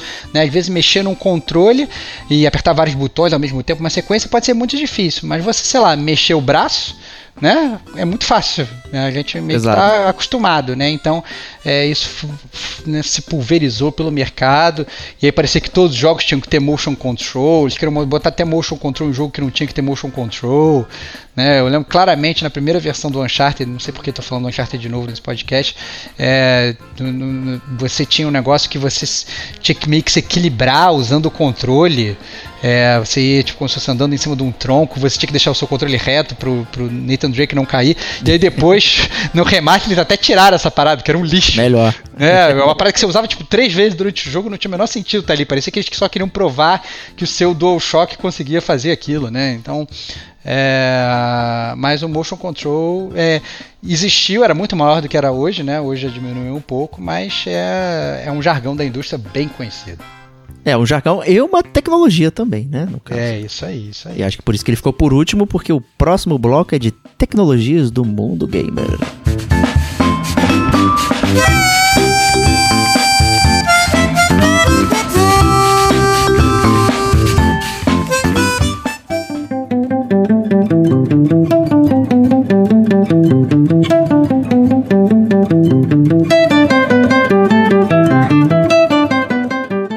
Gente começa aqui com né, uma bomba, um, é o, o, famoso Blast Processing do, do Mega Drive. É, né, é, ele começa aqui tecnologias, mas né, Exatamente. O Blast Processing ele é, é, era como o pessoal se referia à performance muito rápida do Genesis, né, que era o Mega Drive. mas, mas na verdade é uma grande piada, né, Diego? Fala aí. É o grande efeito de marketing, né? Então a gente, por piada, colocou aqui tecnologias, né? essa tecnologia inventada por, pelo marketing da SEGA ali, América, né? Sempre na frente da SEGA Japão, inclusive, né? Então, aquele livro Console Wars fala muito sobre esse assunto, então recomendo a leitura aí. É, ele fala inclusive sobre essa parte do Blast Processing e tal, do Genesis Does, What, what Nathan Don't também. Então, nossa, muita coisa de marketing e o Blast Processing foi isso, né? Então você, quando fala e lembra da época, a galera lembra de Blast Processing, mas isso não quer dizer absolutamente nada, né? O, é. Ao contrário de outras tecnologias que existiam, né? Exatamente, exatamente. É, seguindo aí pela tecnologia, tinha uma tecnologia também que é, ficou muito popularizada na época que os jogos começaram a ser em disco, né, passaram a ter uma maior capacidade em CD, né, que era CG né, que é a famosa computação gráfica. A gente jogava os jogos todos quadradões, blocudos e tal, não sei o que, e esperava ansiosamente aquele momento em que aqueles personagens blocudos eles iam se tornar pessoas normais e fantásticas, né? Tinha gente que eu lembro que às vezes queria gravar as CGs em VHS para guardar, pra poder ficar vendo depois, né? Para poder ficar vendo depois, né? Que o, o jogo ele se tornava é, muito mais crível, né? Aquela, aquele, digamos, aquela sua imaginação, que a gente, na verdade, a gente sempre exercitou muito a imaginação no videogame. A gente ia jogar o Pelé Soccer, era um quadradinho que a gente imaginava que era um jogador de futebol lá no Atari, né? Não era, era, era o videogame sempre foi muito imaginativo, mas à medida que aquilo foi andando, né? E quando a gente entrou na, na era dos CDs, então, aquelas cenas elas começaram a ficar cada vez mais críveis e cada vez mais andando assim atrás da realidade, né? Hoje, quando a gente fala em, em CG para as pessoas mais novas, elas nem sabem o que, que é, né? Porque é, é, uma coisa ficou muito integrada. Parece hoje que literalmente que você está, abre aspas, jogando uma CG. é, o era o gente... sonho de todo mundo, né? Era o né? sonho de todo mundo, né? Caraca, quando é que eu vou jogar o videogame ele vai ser assim? Pois é, já chegou e a gente nem percebeu. Nem né? percebeu. Essa é né? verdade. É, é, o, o, avanço foi realmente muito rápido, a gente achava que ia ser uma coisa impossível, né? E isso já aconteceu. Mas a CG, né? Nem é dita mais hoje, mas é aquele gamer raiz, né? Aquela galera mais velha com certeza lembra dessa expressão. Exato, né? E ele funcionava como uma espécie até de recompensa, né, pro, pro jogador, né? Você fazia uma série de ações e ganhava lá um vídeo de 7 minutos, de 8 minutos, sei lá, para ficar vendo e ficava lá maravilhado com toda aquela tecnologia, né? Então era bastante interessante isso aí mesmo, bem, bem, bem, bem lembrado, bem lembrado. Isso aí. É, além disso, a gente tem que falar também de uma outra tecnologia que a gente aqui no Gamer Como a Gente gosta muito, tanto que também dá nome para uma das categorias do nosso podcast, que nem era o DLC. Né? É, mas eu não tô falando do DLC, eu tô falando do chiptune, né, Diego? Eu achava que era só o podcast da gente, né? Alguma coisa assim. Olha aí que babaca, cara. A gente faz questão, inclusive, de definir. Você, todo podcast, chiptune que a gente vai fazer, quando vai começar, você vem com a pegadinha e me, me bota na fogueira para explicar o que é chiptune, cara. Agora eu vou fazer exatamente o mesmo, cara. Diego Batista Ferreira, cara. O que é chiptune? Pô, ouçam lá o nosso programa Chiptune pra descobrir a explicação dos ah, Nossa, que babaca, Mas, uh, cara. Antes de existir. Que, que pay to win do caralho você, cara. Que zoado, cara. Viu? Usando jargões aí. Não, o chiptune aí, é, antes de existir música digital do CD, que tá todo mundo acostumado aí, né? Você tinha que fazer isso, né? de formato analógico, né? Era um chip que criava a, a música, né? Ele vinha no Nintendo acho que tinham, sei lá, quatro tons, né? Então você tinha que fazer as músicas utilizando aquilo em loop e tal. É, é, era bem complexo, né? E conforme foi migrando a indústria, né? Foi melhorando até que chegou ao ponto da música digital que você criava lá um Wave, né? Ou, ou um MP3 hoje em dia, sei lá, depende do arquivo, que é, permite instrumentos complexos e tal. Você simplesmente grava a orquestra e coloca tocando, né? Ali você tinha que, digamos que, replicar né, tudo isso usando um chip musical, né, que tinha uma certa limitação, né? Então, não só você tinha que usar a perícia do compositor em usar a tecnologia, como a própria, né, digamos, criatividade, né? Como você colocar sua criatividade em algo tão limitado, né? Por isso que eu acho que hoje é, tem vários instrumentistas que trabalharam nessa época que, sei lá, fazem concertos, né? Tem aquelas coisas todas, né? Pra tocar música, né? Em total, completo, né? Como eles imaginavam, né? Porque naquela época é, simplesmente não dava. Né? Mas aí a gente não poderia deixar de mencionar chiptune, até porque virou um ritmo musical, como a gente até menciona no próprio nossa própria atração. Né? Existem, digamos, bandas que fazem músicas retrô utilizando chiptune e tal, que lembra, né? Músicas do, do Nintendo e tal dessa época, mas que na verdade nunca poderiam ser tocadas também por nenhum desses videogames dessa época. Isso aí. Isso aí. É, outro conceito, na verdade, que eu não vou falar que caminha junto da CG porque não caminha, Mas foi o início do nosso sonho, eu diria. Exato. é, é, o FMV, né? Muita gente fala do, do que é o Full Motion Video, né? Muita gente fala que o FMV, na verdade, ele veio depois da CG, mas na verdade isso é mentira, né? Porque o, o primeiro FMV que todo mundo sempre populariza é o Dragon's Lair, que é de 1983. Né? É, que é na verdade a, aquele, aquele vídeo digitalizado né, que ele vai ser transmitido, ele vai, vai estar dentro do CD lá e ele vai ser transmitido para reprodução em tempo real para você. Isso é o, o, o, o, FMV. Então, e obviamente, isso, o FMV no videogame ele acaba sendo é, transmutado e vai mudando à medida que você vai fazendo algumas ações ali no seu controle. Né? E isso, obviamente, naquela época era o mais perto que a gente tinha, digamos, de jogar o filme. Né? Eu me lembro claramente de um jogo que eu amava jogar no computador, que era o Mad Dog McCree. Que Opa, era um jogo, cowboy. Que era, que era, um jogo, exatamente, que era um jogo de 1990, que era um jogo de tiro, em que os personagens que você atirava, eles eram reais, assim, entre aspas. então, era muito engraçado. Parecia um cara que era um ator real, você atirava, ele oh, se jogava para trás e tal, né? Você ia com o mouse, você selecionava, você ia atirando. Não importa onde você atirasse no cara, ele faria sempre a mesma né? a mesma, a mesma, ação, animação, né? a mesma, mesma ação que ele tinha e tal. E aí volta e meia eles entravam, na verdade, nas CGs, que na verdade não eram CGs, eram filmes, né? Eram com atores de verdade. A gente via aquilo, a gente ficava completamente embasbacado. Nossa, caraca, um filme com atores e tal. Né? Mas obviamente, deixar bem claro, o full motion video não necessariamente precisa ser filme. Né? Não precisa ser ator real, ele pode ser um desenho como era o Dragon's Lair lá atrás.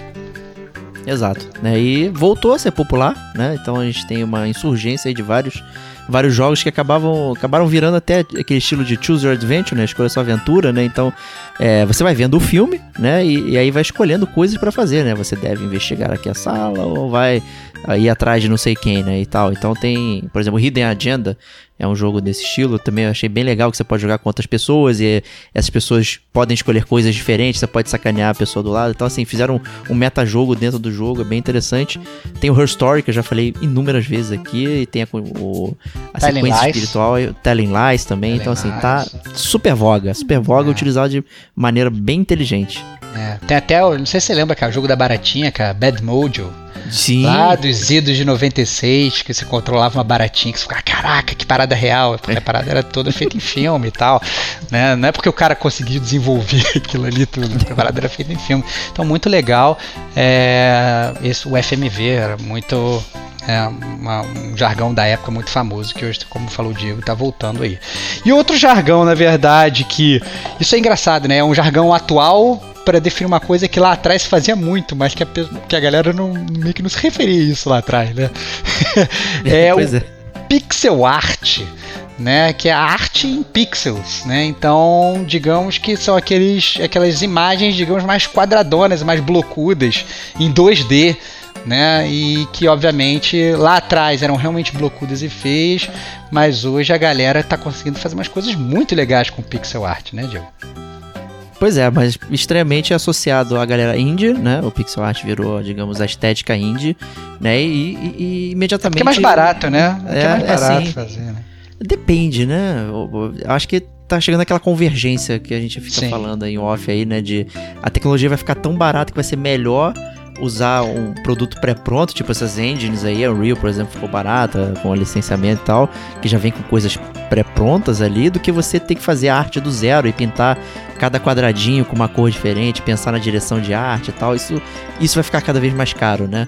Mas era uma opção de você fazer isso sozinho, né? Você sentado lá fazia, né? Você tem vários jogos que, é, sei lá, Stardew Valley, né? O, o Meat Boy e tal, todas essas paradas, né? Feito à mão ali, é, pixel a pixel, que a galera sempre remete, ah, isso aí é feio, parece Nintendinho. Né? O Nintendinho nunca ia conseguir processar as paradas que, que esses jogos fazem hoje. Né? A quantidade de cores e tal, e, e, movimento, assim, é absurdo. Né? Então, pixel art é uma forma né, de se expressar aí no, no videogame em 2D. É, eu, inclusive, me aventurando no Photoshop, é, descobri tutoriais fantásticos na internet de como fazer é, o seu, seu pixel art né? E de como você constrói do zero o seu pixel art. É realmente muito divertido de você até fazer, de você parar, se você consegue descobrir aos poucos dots que você não tem, né? Você, cara, que loucura e tal, isso aqui, olha, eu não sabia que eu sabia fazer isso e tal. É, e é, ele, assim, eu, eu acho que, é, obviamente, se você comparar um pixel art uma CG, né, um, eu acabo que, talvez em termos técnicos, seja mais difícil. Mas o que não quer dizer que seja mais caro, mais barato, mais belo, menos belo, né? É, isso obviamente está aí a, a, a, cargo de quem joga. Isso é uma mera questão de opinião. Opinião errada. Não, mentira, sacanagem. Olha aí, começou, cara. é tumultuando. Olha aí, cara. Aí, ainda seguindo essa, nessa parte de tecnologias, a gente tem que falar de uma coisa também que a gente fala aqui várias vezes no, no Gamer Como a Gente, que é a pré-renderização né, que o muito comum nos jogos de início ali do PS1 e tal, é que não poderiam processar o cenário em tempo real, né, em 3D e tudo mais. Na verdade, você tinha os personagens que eram em 3D, se movimentavam num plano 3D, porém o cenário ele era pré-renderizado. Ou seja, era uma chapa né, já colada e carregada de uma vez só e que ficava imutável, né, enquanto que o seu personagem corria em volta dele, né? Então era bem. Inclusive você percebia muito bem que o personagem, como se estivesse flutuando, né? Ou tivesse. Não, e você percebia exatamente aqueles itens que você conseguia mexer e que você não conseguia. Exato. Porque tinha, tinha aquele cenário ali que parecia realmente um, um, um, quadro ali atrás e de repente tinha, sei lá, uma estátua voando. Falei, será que dá pra eu empurrar aquela estátua? Aí você encostava com o seu personagem e ele ia lá empurrando, né? Resident Evil Feelings, um clássico, né? Aquelas, aquelas estátuas deslizando no meio do nada. É, na época, obviamente, os, os cenários pré-renderizados eles eram muito, muito bonitos, né? Porque, obviamente, como ele não tinha que renderizar na hora, não existia nenhuma capacidade, e o cara, ele pegava toda aquela, uh, digamos, aquela, aquela capacidade que ele tinha para fazer o cenário, ele criava uma imagem super foda, super maneira e botava ali no fundo, né? E era bastante incrível na época, era até legal, né? Eles faziam coisas muito, muito bonitas com cenários pré-renderizados. Hoje, se você vai jogar, a gente já está acostumado com outro tipo de tecnologia, a gente automaticamente passa a achar um lixo, né? Fala assim, nossa, que parada zoada. Você acaba tendo aquela, é, aquela quebra né, de imersão, né? Você fala assim, nossa, não tem nada a ver esse negócio aqui, é muito estranho. Mas foi uma opção, né, para que funcionasse aquelas coisas da época, né? Então foi fruto de um momento, né? Faz parte da história gamer. É. outra tecnologia também que é importante falar, e está muito em voga hoje, né, e causa muito ódio a muitas pessoas, é, é o RNG. Né? O RNG é aquela tecnologia que você, se você pegar as letrinhas, é Random Number Generator, né? que é, digamos, a, geração de número randômico. Né? E eles usam RNG para muitos jogos hoje em dia. Então, você está jogando, sei lá, um, digamos, um Dark Souls da vida, você tá, você mata um inimigo e esse inimigo ele pode ou não dropar um item. Né? Ele pode ou não deixar fazer um item cair ali no chão para você pegar, né? E, e, caindo ou não, esse item, se ele cair, ele pode ser entre 1 e 20 itens diferentes, por exemplo, né? E obviamente o que vai calcular isso para você é um número gerado randomicamente. Então, sei lá, se cair um vai cair um potion. Se cair dois, não vai cair nada. Se cair três, vai cair não sei o que. E aí, obviamente, essa, essa parte randômica, e, e, eles falam, obviamente, não, se cair de 1 a 9, você não vai ganhar item nenhum. Se cair 10, você vai cair um item.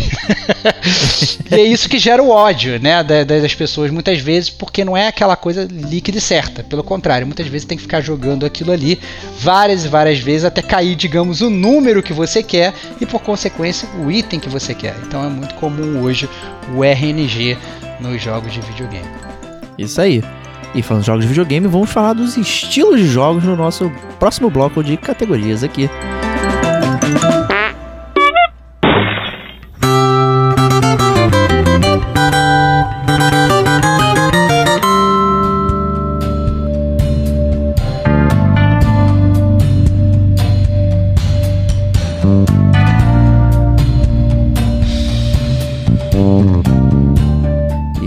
Começar então com a coisa mais simples que tem nos jogos, que são single player e multiplayer. É, exatamente, né? É definir exatamente quantas pessoas estão jogando o jogo, né? Então, obviamente, o single player, né? Mais uma vez, fazendo aquele parênteses, né, pro pessoal que já entende disso, não, não fique bravo com a gente, mas a gente acha legal falar.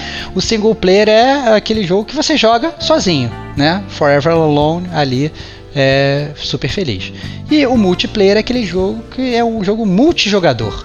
Né? Então você vai conseguir, várias pessoas vão conseguir jogar aquilo ali ao mesmo tempo com você. Exatamente, pode ser em cooperativo, sentado lado a lado, pode ser né, estilo guerra, X contra X pessoas, enfim, né? São, o jogo é feito para várias pessoas ou para apenas uma pessoa.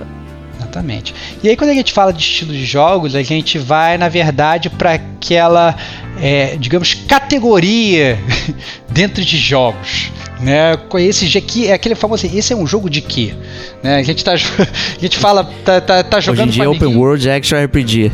É, exatamente, é um jogo de Dark Souls, né? Dark Souls like.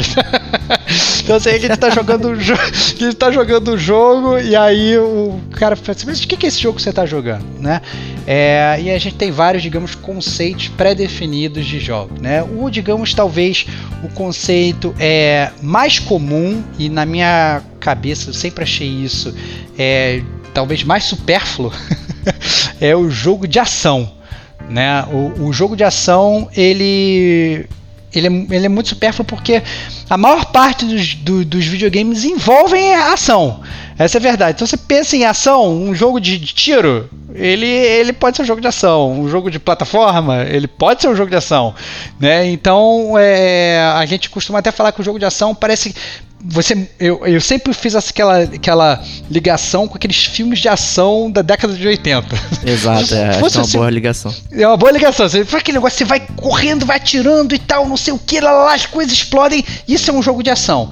Só que, obviamente, é um estilo muito amplo, né? Você pode ter várias, digamos, subcategorias para um jogo de ação. Então a gente até, é, quando a gente estava escrevendo isso, achei melhor começar com isso, porque é, para que a gente atire logo isso do caminho. Porque se depois que a gente explicou vários vários outros jogos. A gente vai ter que explicar o que é um jogo de ação. Vai ficar estranho é. pra caramba.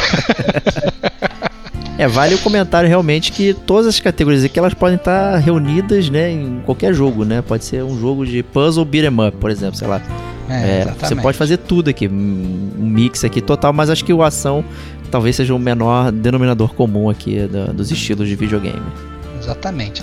É, segundo jogo, segundo estilo de jogo também que é muito, muito, muito comum e também é difícil às vezes de você definir é o adventure, né? É o famoso jogo de aventura, né? Geralmente, na maior parte dos jogos de aventura, envolve a exploração e tem itemzinho para você pegar, né? É, então, é, você pega é, é, é, jogos como, por exemplo, sei lá, Donkey Kong, né? O Donkey Kong é um jogo clássico de adventure. Você vai andando e você tá na, naquela aventura do Donkey Kong, você vai pegando aquelas bananinhas, você vai pegando aquelas letrinhas e você escreve Kong e você ganha bônusinhos. Por um minuto tal, achei que você tava falando do Donkey Kong original, que você não falou Country, não, aí eu fiquei, não, desculpa, caramba. Desculpa, desculpa, desculpa, Donkey Kong Country, perdão, perdão, perdão, perdão. É, então a, a, a, é um jogo clássico de, de aventura, né? Um jogo adventure tem um jogo clássico de aventura que se chama Adventure também, né? Mas a gente já falou o nome é o gênero. A gente ia falar dele. Eu não queria parecer né, repetitivo, né, Diego? A gente já falou dele aqui. Tá falando. Pois é, mas é, tem que falar dele, né? Não tem tá jeito. Tá certo, tá certo, tá certo. É... Próximo gênero aí. Próximo gênero puzzle, né? Que no, na tradução mais literal é o quebra-cabeça, né? Exato, né? São aqueles joguinhos que requer que você resolva problemas, né? Dentro de de algum cenário, né? Então você tem inclusive jogos de outros gêneros que envolvem puzzles, né? Não necessariamente é um jogo puramente de puzzle, embora exista sim jogos, por exemplo, aquele Gorogoa, né? É um jogo que ele é só de puzzle, o gênero dele é puzzle, você só tem aquilo, o quebra-cabeça para resolver.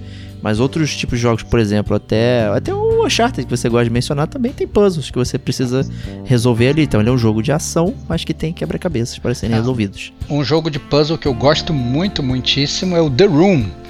Que Opa. é um jogo que você joga no. Tem que jogar no iPad, né? E tal. Que você né? Tem que, tem que ter aqueles touch controls, né? Que você vai mexendo Opa. e tal. E tem, e tem vários puzzles que você vai resolvendo, né? Tem que abrir uma caixa. Como é que você faz para abrir essa caixa? Tem que girar a caixa, descobrir onde é que tá e tal. É, e vai, vai- é muito divertido e é um jogo totalmente, totalmente puzzle. Exato, É. né? É, próximo jogo, que também é um jogo muito conhecido para quem é mais velho, são os beat'em ups. Né, que é bem conhecido como briga de rua, né? Até porque a maior parte das batalhas eram nas ruas. Né?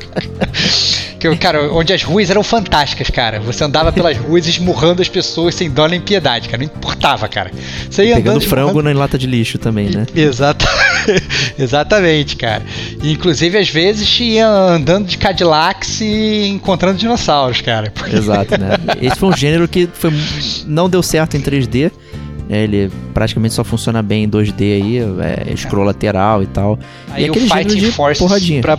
Tá aí o Fighting Force pra provar essa sua teoria, né, cara? Eu- Provar que, tá- que eu tô certo. né? É, exatamente, pra provar essa teoria, cara, que era um jogo quando, quando começaram a ter os jogos 3D, né, surgiu o Fighting Force pro PlayStation, que eu admito, eu joguei bastante o Fighting Force. É, e me divertia, mas na verdade é que era um jogo que não funcionava muito bem, né? Os Não. jogos de 2D eles funcionavam de uma forma muito, muito mais legal. Então tá aí o, é o Cadillac Dinosaurs que a gente já falou, tá o Capitão Comando, tá o Final Fight que a gente já falou aqui também, né? Jogos clássicos que você ia andando lateralmente. Tá o melhor jogo de beat'em up já feito, Olha aí. testado aqui no Gamer como a gente por mim várias vezes, Batman Returns. que era um jogo sensacional do Batman que você espancava canalhas no beco, né? Então tem muitos jogos de beat'em up que são sensacionais. Se você chegou agora no Gamer Como a Gente, ouça o número 6, só eu joguei, que o Starbox fala muito bem de Batman Returns. É, né? cara. Vou fazer aqui uma nota de rodapé também para o Beat'em Up, né? Que no Japão se chama Belt Action, né? O, o gênero É, de Beat'em. Up. Né? O Belt aí seria aquela esteira, né? Rolante para uma direção só. Né? Então eles são bem literais nesse sentido também. Isso aí. E o próximo gênero aqui é o Computer RPG, né? O CRPG, né? Que só era aqueles Na verdade, jogos... antes até, antes até a gente falar como, antes até a gente falar de CRPG, a gente pode falar de RPG normal, né, cara? O que, que é Ok, um RPG, perfeito. cara? O que, que é um RPG, Sei lá, que- cara? O RPG é algo que não existe nos videogames, apesar de você que tem, que é um jogo de personificação, né? Você vira o personagem e você faz o que você bem entender, né? personificando aquele, aquilo que você montou. Né? É, normalmente envolve muitas estatísticas e tal, não sei o que, bababá. Só que os videogames, né, ainda na limitação, você não consegue exatamente reproduzir é, O que você quer. Você não pode fazer você o que você quer. Você não pode fazer o que quer, porque no role-playing game tradicional, né, quando você joga, foi o que o Diego falou, você assume, a, digamos, as vestimentas, né, daqueles personagens, muitas vezes muda até a sua própria personalidade, né, e você atua. E você faz o que você Exato. bem entender baseado na, na, naquele caráter, naquela persona, olha aí, cara. Olha aí Opa, naquela persona que você criou, né? E mas obviamente, quando você vai jogar um videogame, todas aquelas ações ali, o que você pode e não pode fazer já está pré-determinado pelo desenvolvedor do jogo, né? É, então o Kojima já predeterminou lá que no Death Stranding você vai poder ter a mecânica do xixi e você vai poder fazer xixi no jogo, por mais bizarro que isso seja. Então, é, é, o, o- acaba que você falar que os RPGs dos videogames são RPGs, você não tá é, sendo verdadeiro, porque você não pode fazer exatamente o que você quiser. Mas dá pra entender o que eles falaram ali, porque você tá entrando mais a fundo naquele personagem, né? Então eles podem até falar que todos os videogames são RPGs, né? poderia, né? Poderia até falar, numa tradução literal. Mas o, o gênero de RPG, ele acaba saindo um pouco disso, né, Diego? É, ele é focado, né, em, em história, né, tem um enredo, né, longo, é, você é baseado em estatísticas, né, é, pri- principalmente nos primórdios, né, hoje você só vê action RPG, né, mas os jogos antigos eram batalhas em turno, né, seja tanto no, no computador como no, no RPG japonês, existe essa distinção, inclusive, até porque os, é, os RPGs de computador, eles tinham um pouquinho mais de liberdade, em geral você é, personificava é, o, o protagonista que era mais uma casca vazia, você dava o nome, né, montava a aparência, não sei o que, tinha uma ou outra escolha que você poderia fazer, mas dentro das limitações que o próprio desenvolvedor montou ali. Ao passo que um, um JRPG aí, um RPG japonês, em geral envolvia um herói de amnésia, de anime, né? Que não lembrava do seu passado e que ia salvar o mundo né, aos Mas- 15 anos de idade, né? Mas às vezes você podia mudar o nome, cara. Seja sincero, Poderia. cara. Você É. podia mudar. Eu nunca vou esquecer que eu quando eu cheguei na casa do meu primo pra jogar Final Fantasy VII com ele, e todo mundo ficava todo se referindo a uma tal de mimosa. Eu não sabia que era mimosa. Falei, caraca, que mimosa? E era Ares, cara. não sei Muito por isso. Cara, eu sei porque a Ares virou mimosa e até hoje eu fico dando risada disso, da mimosa pra lá e mimosa pra cá, né? Ou, ou seja, existia. Mas é importante de definir, né? Então tem o RPG, né, que é um conceito muito mais amplo, né? Você tem o CRPG, que como falou o Diego aí, o Computer RPG, CRPG, e você tem o JRPG, que é o JRPG, que é o RPG japonês. Exato. E tem outro RPG, né? Vai- Ah, é verdade. Tem um RPG que tá muito, muito famoso hoje em dia, que a primeira vez que eu li, eu não conseguia ler, cara. Eu falava Memorlom, Memorlom. Não sabia o que, que era aquilo, né? que é o MMORPG, né? O Massive Multiplayer Online RPG, né? Aquele é, RPG é, em massa online, que milhões de pessoas jogam ao mesmo tempo, muitas vezes criam inclusive comunidades incríveis é, e cria na verdade todo uma- um ecossistema ali em volta daquele jogo. né? Então a gente tem é, é, jogos de MMORPG que são famosíssimos, né? como o WoW, né? o World of Warcraft, a gente tem o, o Final Fantasy XIV, que também é um MMO. Então é, tem, você tem MMOs RPGs que, na verdade, eles é, ficaram realmente muito popularizados e eram jogos que, como o Diego falou lá atrás, né, eles acabavam funcio- funcionando meio também como jogos com serviço, né, Diego? Eles criavam Exato. ali aquele ecossistema que ele ia meio que dando vida a ele próprio. Talvez esse seja o que mais se aproxima de um RPG de verdade, porque lá realmente as pessoas ficam personificando, né? Tem as conversas entre si. Você não precisa exatamente seguir as missões do jogo e tal. Então a galera fica criando, né? Mini histórias, missões. Você tem, sei lá, pessoas que se casam só no jogo, né? Que fazem coisas, que morrem e voltam e, e fazem comércio em cima da, da- dos itens do jogo e tal, por fora. Né? A, a publisher e a developer ficam tristes, né? Utilizando o termo aí, olha só. Né? Então, assim, talvez esse é o que seja mais se aproxima, porque ele, ele, ele permite um meta, meta jogo, né? E ao fazer esse meta jogo, as pessoas estão fingindo que elas são aqueles personagens que elas criaram e passam horas ali trafegando naquele mundo, não necessariamente lutando, mas sei lá, batendo papo. Né? Então é bastante interessante isso. Isso aí. É, prosseguindo, aí já saindo um pouco de RPG, a gente tem uma outra, digamos, categoria de jogo que é muito famosa, né, que é o FPS, que é o famoso First Person Shooter. Né? Então é aquele é, atirador primeira pessoa. Então, literalmente. Ou a mão flutuante, né? ou é o jogo conhecido da mão flutuante, que você não vê o seu personagem, né? Você vê simplesmente aquela mãozinha ali na tela e aquela mãozinha ela vai é, vai andando como se fosse você, né? É, muitas pessoas, inclusive, advogam que esses jogos eles acabam sendo muito mais imersivos, pelo menos em teoria, do que jogos em que você vê o seu próprio personagem. Porque nos jogos de FPS é como se você realmente fosse o seu próprio personagem e estivesse vendo o que ele está vendo. Né? Esse, inclusive, é a- o argumento da CD Projekt Red agora para o Cyberpunk 2077. Falou que o jogo vai ser em FPS porque só ali eles conseguiriam atingir o nível de imersão que eles queriam. Olha só. Então é isso aí, né? Também tem, existem jogos que não necessariamente tem shooting envolvido, né? Então você tem, por exemplo, o aqueles walking simulators, acabei até roubando um jargão aqui, Olha que- aí, cara. que são, né, é, você joga em primeira pessoa, né, que envolve na verdade uma exploração ali, pode ser quase um adventure, né, que é que você pegue um item, vai explorando o cenário e tal, não sei o que, mas ele é todo em primeira pessoa, mas não envolve nenhum tipo de, de tiro, né, então, mas, acaba que o pessoal sempre fica falando FPS pra tudo, né, não necessariamente pra, pra tiro. Exatamente. É, outro, na verdade, gênero que está muito ligado ao, ao FPS, mas esse talvez seja um pouco mais antigo e não tão popularizado nos dias de hoje, é o Rail Shooter, né? É, que é, na verdade, aquele jogo de tiro em que você não controla o, o, o andar do seu personagem.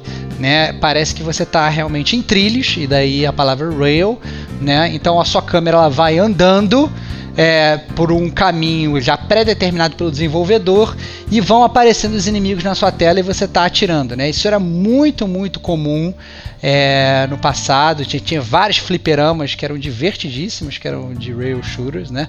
E a gente tem inclusive até alguns videogames, que é até recente, tem um Dead Space que é, que é de rail shooter. Verdade. Né? E, que é um jogo mais recente. recente né?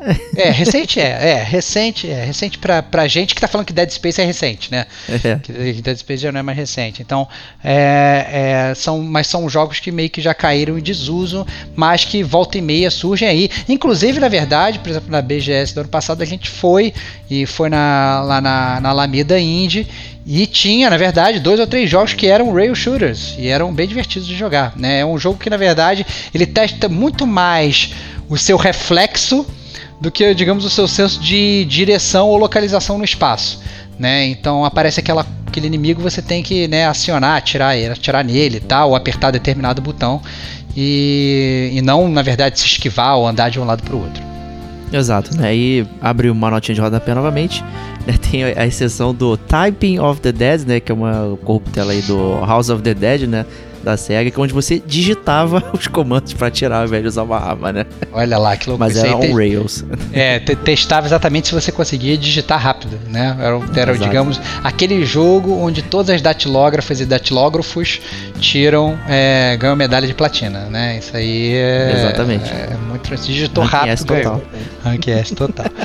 É, obviamente, passando, passando aí do lado oposto do FPS, a gente tem o TPS, né? O TPS é o Third Person Shooter, ou seja, é aquele jogo onde você vê o seu personagem em terceira pessoa. Você vê o seu personagem andando ali na tela, né? Não necessariamente, obviamente, você tem que estar atirando em nada, né? Mas tem muita gente, inclusive, que tirou esse, esse shooter do, do esse S do final e chama só de third person, né? Então vou jogar um jogo de terceira pessoa, é assim que a gente costuma falar, né, na tradução literal aqui no Brasil. Então tá jogando esse jogo de terceira pessoa, você está vendo ali o seu personagem. Exato, né? Ou o cara de costas, né? Enfim. O é cara de costas, isso aí, é. o cara de costas. Pode ser total costas ou só é, Parcialmente cima, costas, né? parcialmente costas, né? Eu realmente, até é, quando a gente foi gravar o um podcast do God of War, eu, eu, eu critiquei a, a, terceira pessoa lá do God of War. Falei, cara, tá muito perto do Kratos, cara. Que parada é essa? Não tô gostando e tal. Né? Então, isso, isso ocorre. Ouçam lá. Também. É, ouçam, ouçam, ouçam um podcast Gamer como a gente sobre o God of War novo. God of War 4, que na verdade não tem 4 no final e é, e é só God of War. Isso aí. É, é, outro, outro, na verdade, é, estilo de jogo, na verdade, talvez um subestilo, mas que a gente poderia até muitas vezes ligar até o próprio FMV, que a gente já citou lá atrás, é o QTE né? É QTE, muitas vezes algumas pessoas falam também, que é o Quick Time. Em São Paulo só. É. Desculpa. Que é, que é, mas, é, mas as pessoas falam, cara. As pessoas, né, podem falar errado. Quem, somos nós para julgar?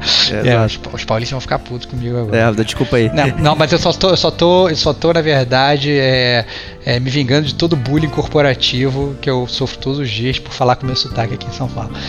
Mas então a gente, tem aí o QTE, que é o Quick Time Event, né? Que inclusive foi popularizado lá no Dragon's Lair lá atrás, que também era o jogo de FMV, né? Mas que também já tiveram outros milhões de jogos que seguiram, que é o QTE é aquele negócio que quando aparecer um botão na tela, você tem que apertar o botão naquele momento.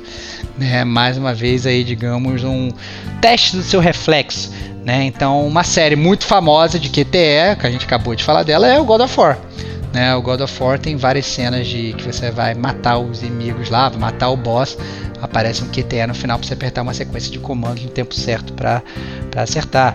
Né? Você tem o Resident Evil 5, que e o 4 também. Que é, e o 4 também, é verdade, que você, a gente joga, a gente tem que apertar os movimentos. Tem o Heavy Rain, que a gente já falou aqui também no Gamer Como a Gente, escutem o podcast do Heavy Rain, né? Tem muitos QTEs no, no, no Heavy Rain, é um jogo povoado de QTEs, é, que são esses Quick Time Events que você tem que apertar e falar. Então, é, é, existe na verdade, o QTE ficou bem famoso, né, Diego? Tem uma infinidade Exato. de jogos aí que tem QTE. Daí é, tem gente que gosta, gente que não gosta, depende como é que foi utilizado dentro do jogo e tal, né? Às vezes é só pra fazer você mexer alguma coisa ali, em vez de ver uma cena, ver lá seu CG de recompensa, ele fica pedindo que você fique apertando um botão, né? Não é tão legal assim.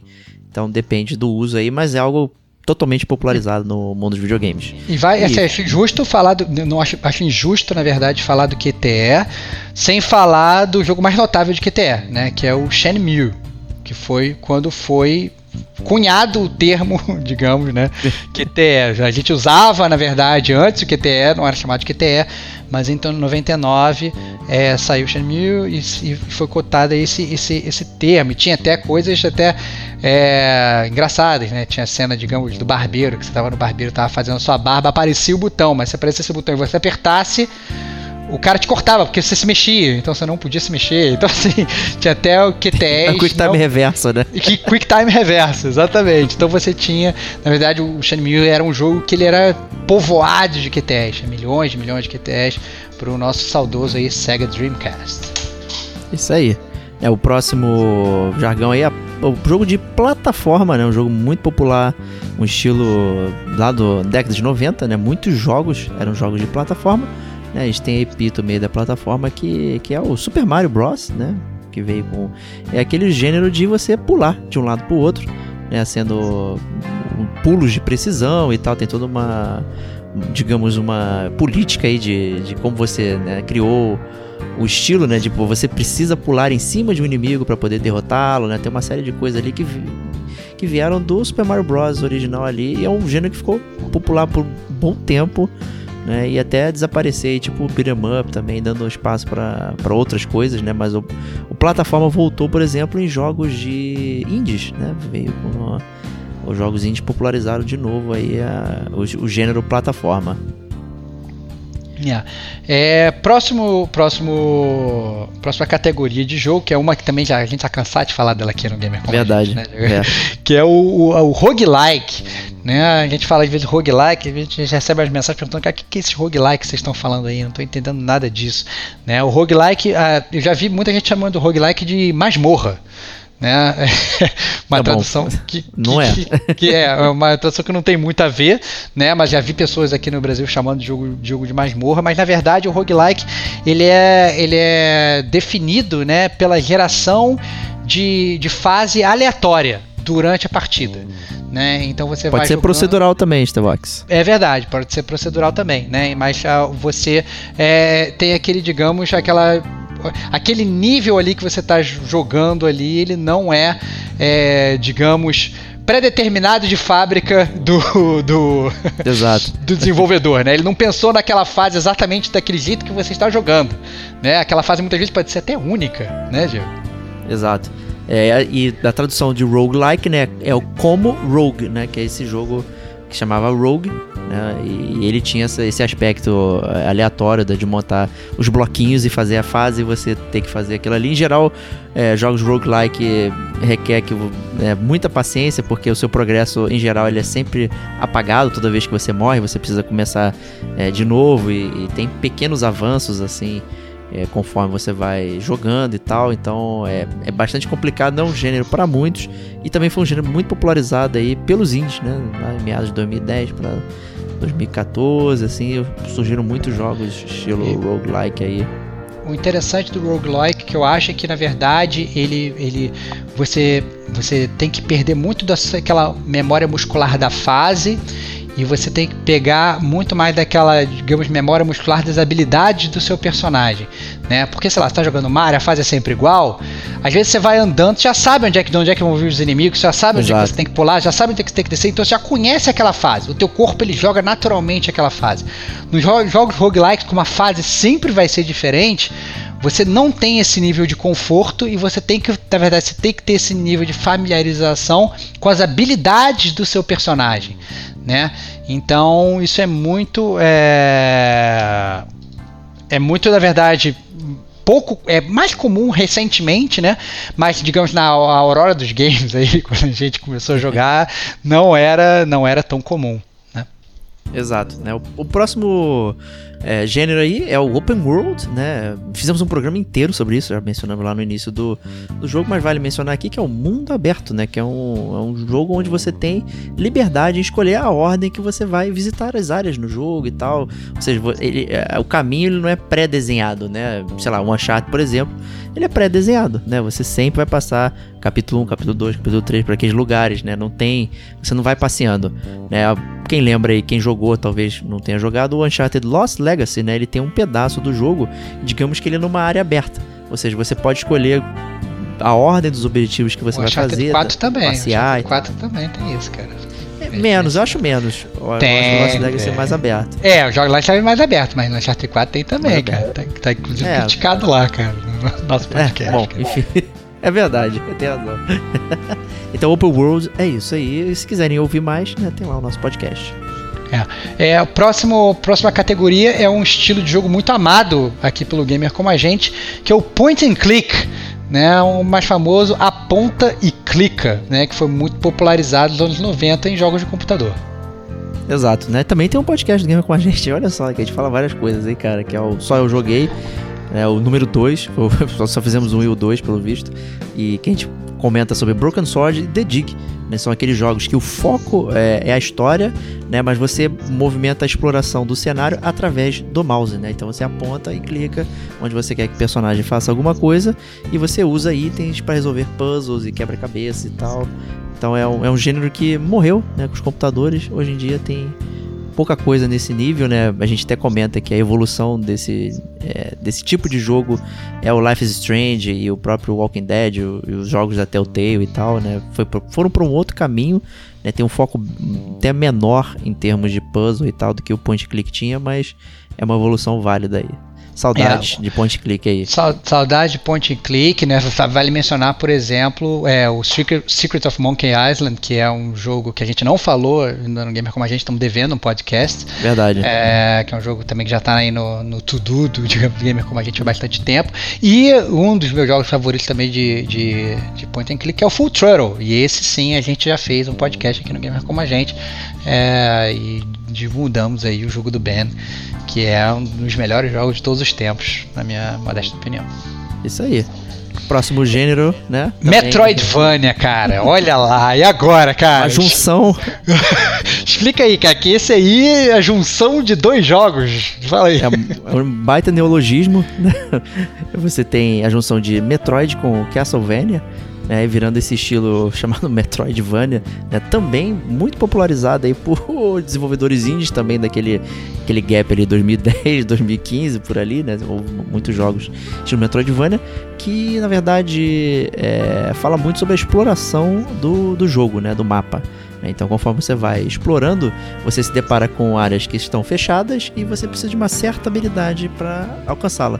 né? Então, você tem que ir para outro lugar, conseguir essa habilidade e lembrar de voltar até ali para poder utilizar esse tipo. Né? Então, é um jogo focado na exploração que né, não necessariamente tem uma ordem muito específica, né? Dependendo de como você a ordem que você pega as habilidades, dependendo de quão aberto é o jogo, gera é, o seu avanço e progresso dentro do game lá, né? Então isso rolou. O Metroid é praticamente isso, né? E o, o Castlevania 3, né, já trouxe esse tipo de coisa, né? O 1 é- era mais direto, né? Um jogo É, mais mas na verdade foi bem cunhado e o termo nasceu no Castlevania Symphony of the Night, né? É, Sim. Que era um jogo que era exatamente era exatamente isso.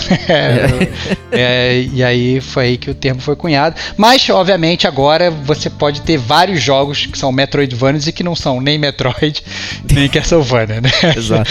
É, virou realmente, digamos, um subgênero de, de jogos de videogame. Há quem diga que o Dead Cells, que eu já tanto falei aqui também, é um roguelike com Metroidvania, né? Eu, eu já não Olha concordo aí. tanto assim, mas Olha aí, cara, olha tem aí. gente que advoga isso. Olha que salada, né? É, pois é, é o que o Diego bem falou no início, né? Esses estilos que a gente está falando, eles não são independentes, né? Eles podem, né? Você pode realmente passear e fazer um MMORPG com QTE, é, FPS e com é, elementos de puzzle, certo? Tudo isso, Certíssimo. por exemplo, funciona e você a gente pode até criar, digamos, um, um roguelike de como vai ser o seu jogo e gerar um nome de jogo procedural com todos esses gêneros ao mesmo tempo.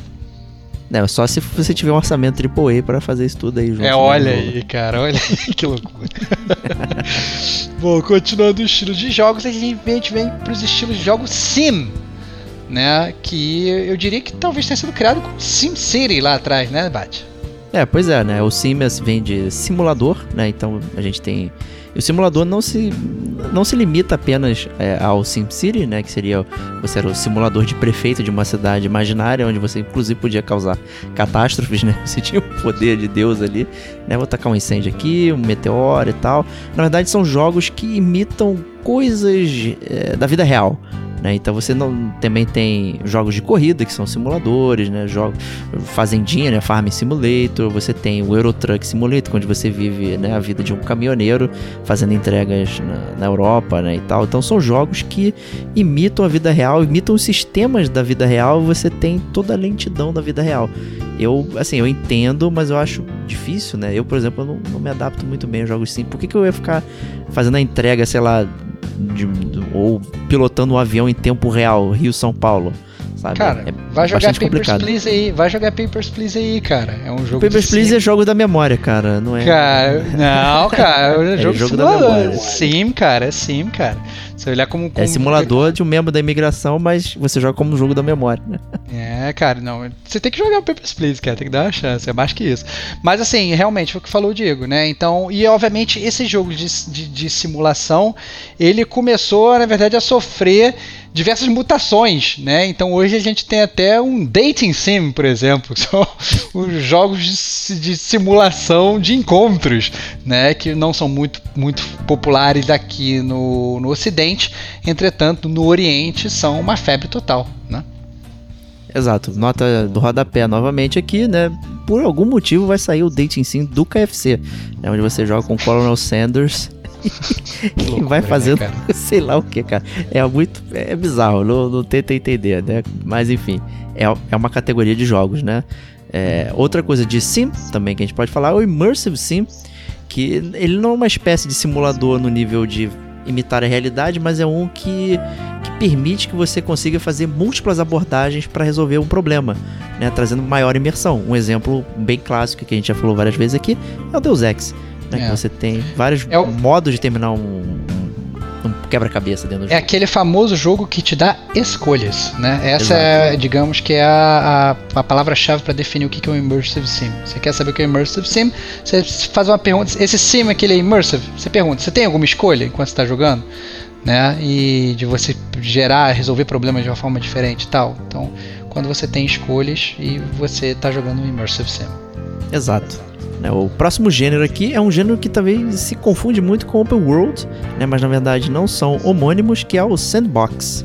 É, o Sandbox é, a, na tradução literal, aquela caixa de areia. Né, e obviamente remete àquela caixa de areia que as, as, crianças brincavam, onde elas podiam fazer o que elas quiserem. Né? Você entrou na caixa de areia, você faça o que você quiser, ali é o seu mundo. Então é assim que funciona o sandbox. Como falou o Diego, né, é, isso muitas vezes é confundido com os open roads, porque no open road você consegue é, entrar ali, muitas vezes você pode fazer o que você quiser, né? Você pode pegar, pegar o GTA e fazer a missão da história, ou então você pode simplesmente roubar um carro e sair barbarizando pela cidade, sem seguir história nenhuma. Sim. e aí, obviamente, tem jogos ainda que eles se popularizam por estimular o, o sandbox, né, Diego? Exato, né? Acho que talvez o mais popular até hoje aí é o Minecraft, né? É o, é o jogo que você pode fazer qualquer coisa ali. Pessoas fazem mundos, fazem réplicas de, sei lá, de, de Valfenda lá do Senhor dos Anéis. Nossa, tem cada coisa ali que é absurda. É realmente é, né, a caixinha de areia da galera, né? Mas em geral, assim, existe essa confusão, como você mesmo falou, né? Porque dá a entender que você pode fazer coisas ali, mas na verdade aquelas coisas são todas já pré-programadas, né? Você, o jogo está programado para você roubar o carro e, e, sair barbarizando, né? Enquanto que o jogo não está programado para você é, montar a réplica de Valfenda. Ele te dá ferramentas para que você possa fazer qualquer coisa, né? Isso é isso, essa que é a diferença do. Esse é o verdadeiro open world. world. É, esse é o verdadeiro open world, né? Vai pegar o é. Terraria também. O Terraria você isso. constrói várias coisas, né? É, você pega o aquele do espaço, como é que é o nome? Kerbal, Kerbal Space Program. Ele é um sandbox. Você, obviamente, você tem mais armas ali, mas você constrói a nave que você quiser, da forma que você quiser. Você tem estudos e estudos de como fazer certas coisas ali, é. que nem o desenvolvedor sabe direito como é que você conseguiu fazer aquilo, né? Então, o, o diria, diria, na verdade, por exemplo, que um, um sandbox que seria um sandbox acabou não sendo um sandbox era o No Man's Sky. Verdade. Quando todo mundo falava que ia ser um sandbox de espaço e tal, você podia fazer o que você quiser, ir para onde ir, virar ali a sua caixinha de areia. E ah, não, quero ficar aqui num planeta só cultivando e crescendo e vivendo e lá lá lá lá lá. E na verdade acabou que não foi nada disso, né? Então é, existe aí uma miríade de jogos de sandbox disponíveis no mercado.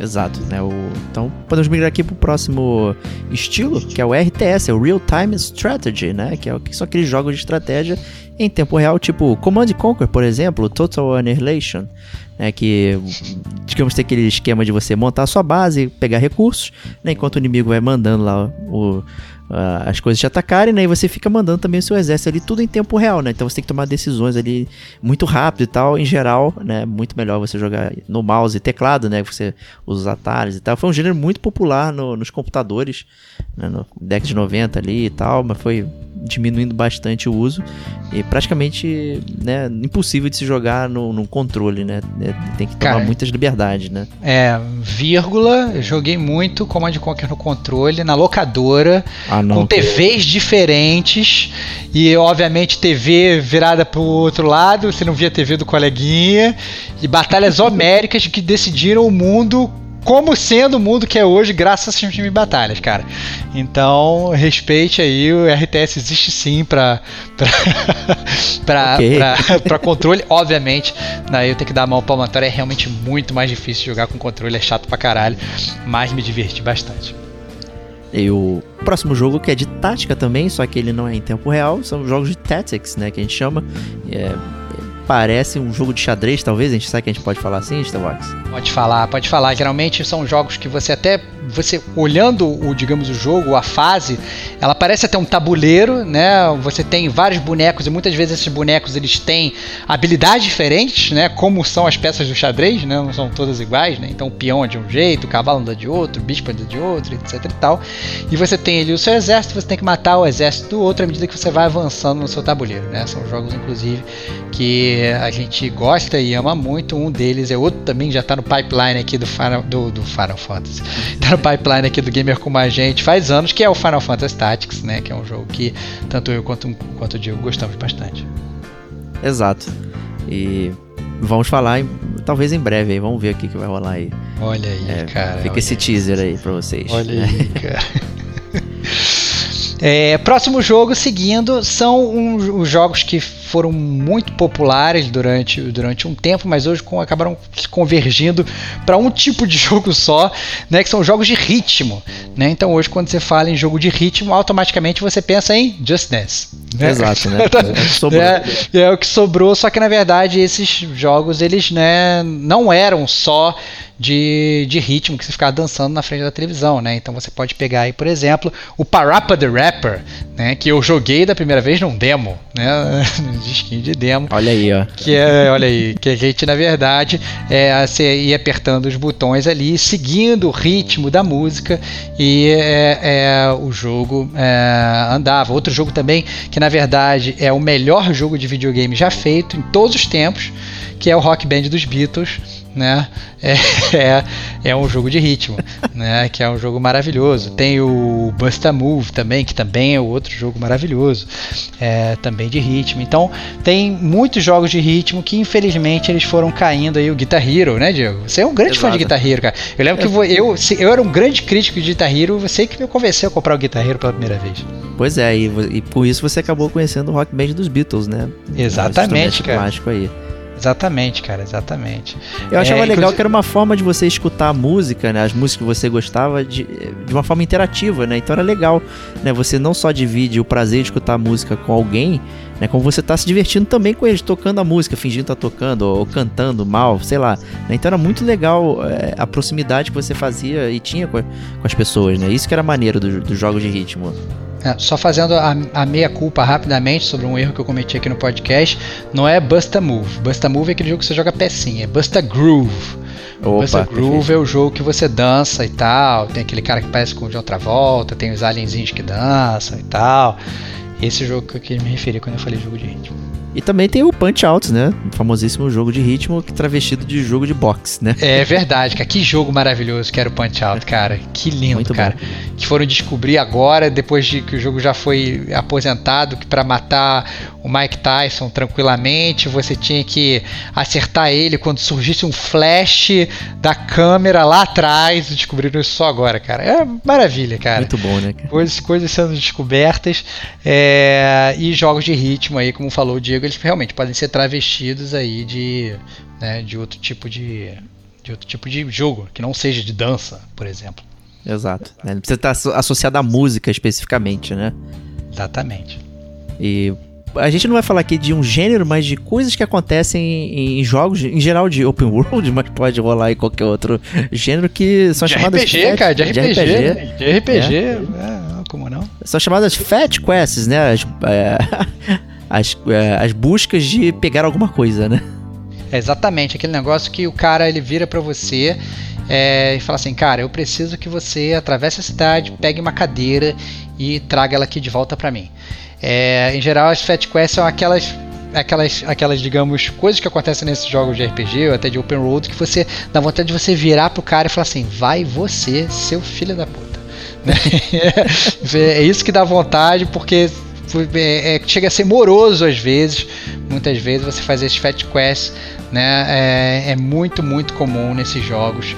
É, principalmente dos, dos, dos, anos 90 tinham muitos, né? Quando começou o Open Road tinha muito também, mas aí, aí sinto que ainda bem que a tendência na verdade é, é que a, a, essas quests, né, geralmente é numa side quest, né, a gente nem botou isso aqui, esse jargão de side quest, Verdade. né, que é seria até bom falar, né, que a quest, digamos, é a, a digamos a, a missão principal, é a side quest, aquela digamos missão que vem de lado, né, aquela missão, digamos, muitas vezes até opcional que você pode fazer e você tem um, um emprego normal e trabalha de Uber à noite, é, tipo é isso aí, exatamente. Você tem aquela sua side quest ali e muitas dessas side quests quando começou a ter side quests eram fat quests, né? Aquela, aquela, aquela quest que você tem que sair, andar, pegar o negócio dele de volta que eram insuportáveis. Só não eram mais insuportáveis do que um outro tipo de quests que eram as escort missions, que eram aquelas fases que você tinha que ficar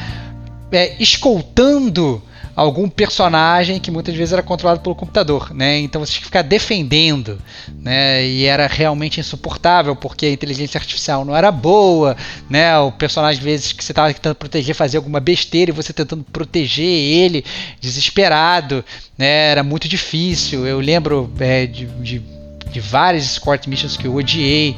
É, eu lembro uma, inclusive no GoldenEye 007, que você tinha que ficar protegendo aquela Natália. E ela ficava horas mexendo no computador e você tendo que, que escoltar ela, vinham inimigos de todos os lados. Nossa, como eu ficava pé da vida querendo jogar meu computador, meu, meu controle na, na televisão da Raid Kit ali. Que aliás é outro termo que a gente não falou e não tá na lista, cara. Raid Kit, cara. Que é quando você desliga o seu videogame com raiva é, porque você foi incapaz de passar daquela determinada fase.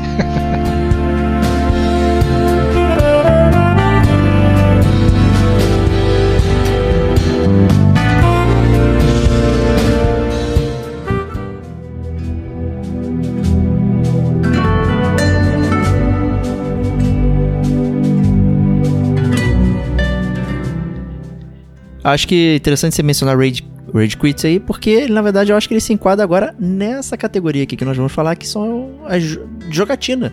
Né, os termos que a gente usa ao jogar, ao, ao, se relacionar com videogames com outras pessoas, né? O Rage Quit é uma dessas formas, você tá jogando o FIFA lá, né? Tomou 11 a 0, né? Você dá um Rage Quit, ah, já perdi, sai do jogo, né? E é isso aí, ficou nervosinho. Não, fa não faça isso, cara. Não faça isso, né, cara? Isso é um bad é sport, cara.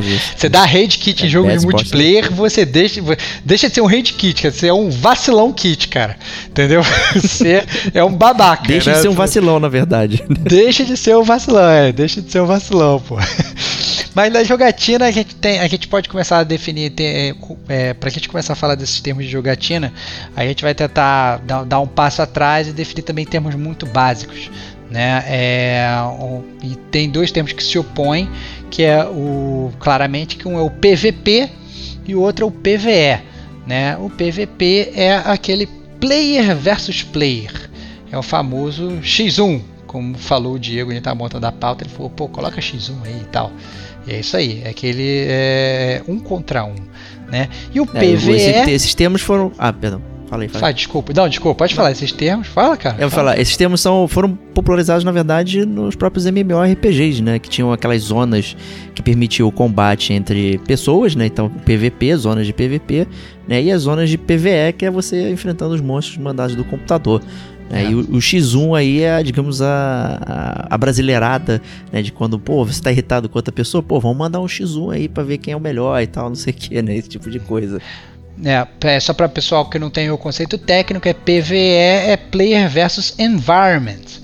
Né? Então é você contra o ambiente, digamos ali, né? É você contra aquela natureza ali em volta de você. E daí, obviamente, como foi o Diego falou, é, são aqueles inimigozinhos que são enviados pelo computador, que não é controlado por ninguém, que vem atrás é, de você. Muitas vezes, é, muitas vezes nada. Depois você corta separado, viajei. Beleza. É, é, outro termo também é, que ficou, ca- acabou sendo cunhado também pela, é, por esse, digamos, é, jogatina multiplayer é o termo OP. Né? Você até, é, as pessoas falam, pô, você é mó OP, mó OP, você é muito OP. As pessoas não entendem direito. Tá, o- tá falando OP, na verdade, é a corruptela de overpowered. Né, que é você estar, digamos, super poderoso. Você está mais poderoso até do que o necessário né? Então, muitas vezes, quando você está aí no termo antigo apelando, Apelando. Excelente. tá apelando, né? Então, você tá lá jogando seu Street Fighter, você tá só dando, sei lá, aquele seu combo que o cara não consegue defender, você está apelando, muitas vezes você pode estar até overpowered, né? Obviamente, overpowered ele vai muito é, em linha desses jogos que você pode evoluir o seu personagem, né? Então, você evolui o seu personagem mais do que você deveria, você tá passando por cima de todo mundo sem dó nem piedade, você tá sendo overpowered, né? Também não faça Principalmente se isso. você pagou por isso, né? É, olha, é o pay to win aí, É cara. win. então, obviamente, não seja overpower em jogos multiplayer, é vacilo com seus amiguinhos, seja, seja um cara leal, né? E jogue, jogue o bom combate, né? jogue o bom game, jogue, é, play the good game, né? Essa Isso é a aí. É, outro, outro termo também muito famoso em jogos multiplayer é o KD. Né? O cara fala, "Ah, meu KD de tanto. Que KD é esse? Né? O KD ele tá é, muito ligado ao kill ratio, né? que é o K barra D, que é o kill barra death. É literalmente uma conta que você faz. É quantas vezes você matou divididos por quantas vezes você morreu. Então, se você na verdade você matou o mesmo número de vezes que você morreu, o seu KD é 1. Né? Então você matou 10 vezes, morreu 10 vezes, seu KD é 10 sobre 10, você tem o seu KD de 1. Se você não é um player tão bom, você matou só uma vez, mas você morreu 2, a seu KD é 1 barra 2. Isso é o que? 1 dividido por 2 é meio, é 0.5. Seu KD é 0.5. Né? Então, é, essa é a divisão que se faz. Se você, na verdade, é um cara muito bom, você é um cara que nem o Diego, que mata todo mundo, né? você matou 20 vezes, você só morreu 10, o seu KD é 20 sobre 10, que é 2. Né? Seu KD é 2. Pensei que você ia falar que, que, que eu não morria nunca, né? Eu queria ver dividir por zero depois. Não, cara, você, você morre, cara, você morre. Quem, quem, quem, quem não morre nunca é a Kate, cara. Você vai olhar o KD dela lá, nem mostra lá, né? Kate Schmidt, membro aqui do, do, do Gamer como a gente. O KD dela é, é, é- Você não consegue nem calcular porque ela não morre nenhuma vez e mata você milhões de vezes. Né? Então, a sniper aí do, do, do Gamer como a gente. É, outro termo também mu- multiplayer muito conhecido é o DPS, né, Diego? É isso aí, né? Que até tanto em português quanto em inglês funciona, é o dano por segundo ou damage per second, né? É, é o dano que seu personagem causa ali naquele período de tempo, né? Conforme vai fazendo os ataques, né? Muitos desses jogos que tem isso, na verdade, o, você só precisa apertar um botão para o ataque ficar contínuo, né? O ataque normal. Né? Diablo era um desses, por exemplo, e tal. Não, não precisa ser necessari- necessariamente um jogo é, né, o MMO e tal, pode ser só um jogo mais tradicional, mas que tem essa questão do DPS, né? O ataque básico, né? Quanto seu ataque básico causa por segundo, né? Então é, é, bem simples, bem tranquilo aí, mas é uma parada que muita gente fala, ah, meu DPS tá alto aqui quando eu uso né, esse personagem aqui com essa arma pau, aí pode ser que você esteja OP, inclusive, né? Exatamente, exatamente. E o, outro termo também muito comum nessa área de jogatina é o termo nerf. Né? Você fala assim, pô, nerfaram essa arma. O que, que é isso, cara? Que aquela arma provavelmente ela era OP, era uma arma overpowered, ela estava gerando, é, na verdade, dando mais dano do que ela deveria dar. Né, estava sendo muito superior a todas as outras, não estava bem equilibrada. Então os desenvolvedores eles foram, foram lá, atualizaram o jogo através de um, de um, de um patch, né? Que a gente nem falou aqui também, poderia até falar. Verdade. Né? Uma, uma, olha os termos surgindo, cara. Tá difícil esse cast, cara. A gente botou a pauta, os termos novos vão surgindo. Então o desenvolvedor ele fez um patch, ele atualizou o jogo, né? O patch, na verdade, é um remendo, né? Na tradução Isso. literal. Então o cara remendou o jogo, ele atualizou o jogo e ele nerfou a sua arma, nerf. E para quem não sabe, né? Isso muita gente não sabe, o nerf existe, porque o nerf, essa palavra nerf é uma, é um, é uma marca de uma arma de brinquedo muito antiga dos Estados Unidos, lá de 1960, que então, na verdade, quando você fala que nerfou uma arma, você transformou aquela arma numa arma de brinquedo, entendeu? Por isso que você torna a arma mais fácil, por isso que você nerfa, digamos, a arma, ou você nerfa aquela habilidade, né? Você está transformando aquela habilidade que antes era super poderosa, agora por uma habilidade de brinquedo. Então é daí aí, gamer como a gente também é cultura, né, Gil? Exato, né? É bem cultural, inclusive, nessa né, parada, né? Bem, bem específico do, do mercado americano. Mas maneiro. É. É, exatamente. É, outro, outro, na verdade, dois conceitos, e esses conceitos, na verdade, são muito difundidos, as pessoas falam muito, mas é, as pessoas, na verdade, muitas vezes não entendem o que elas estão falando, é o ping e o lag. Né? É, o ping no, no, no jogo online, quando está jogando, é o tempo em milissegundos que demora para informação que você imputou viajar até o servidor e do, do jogo, né, do jogo online e voltar até você, né?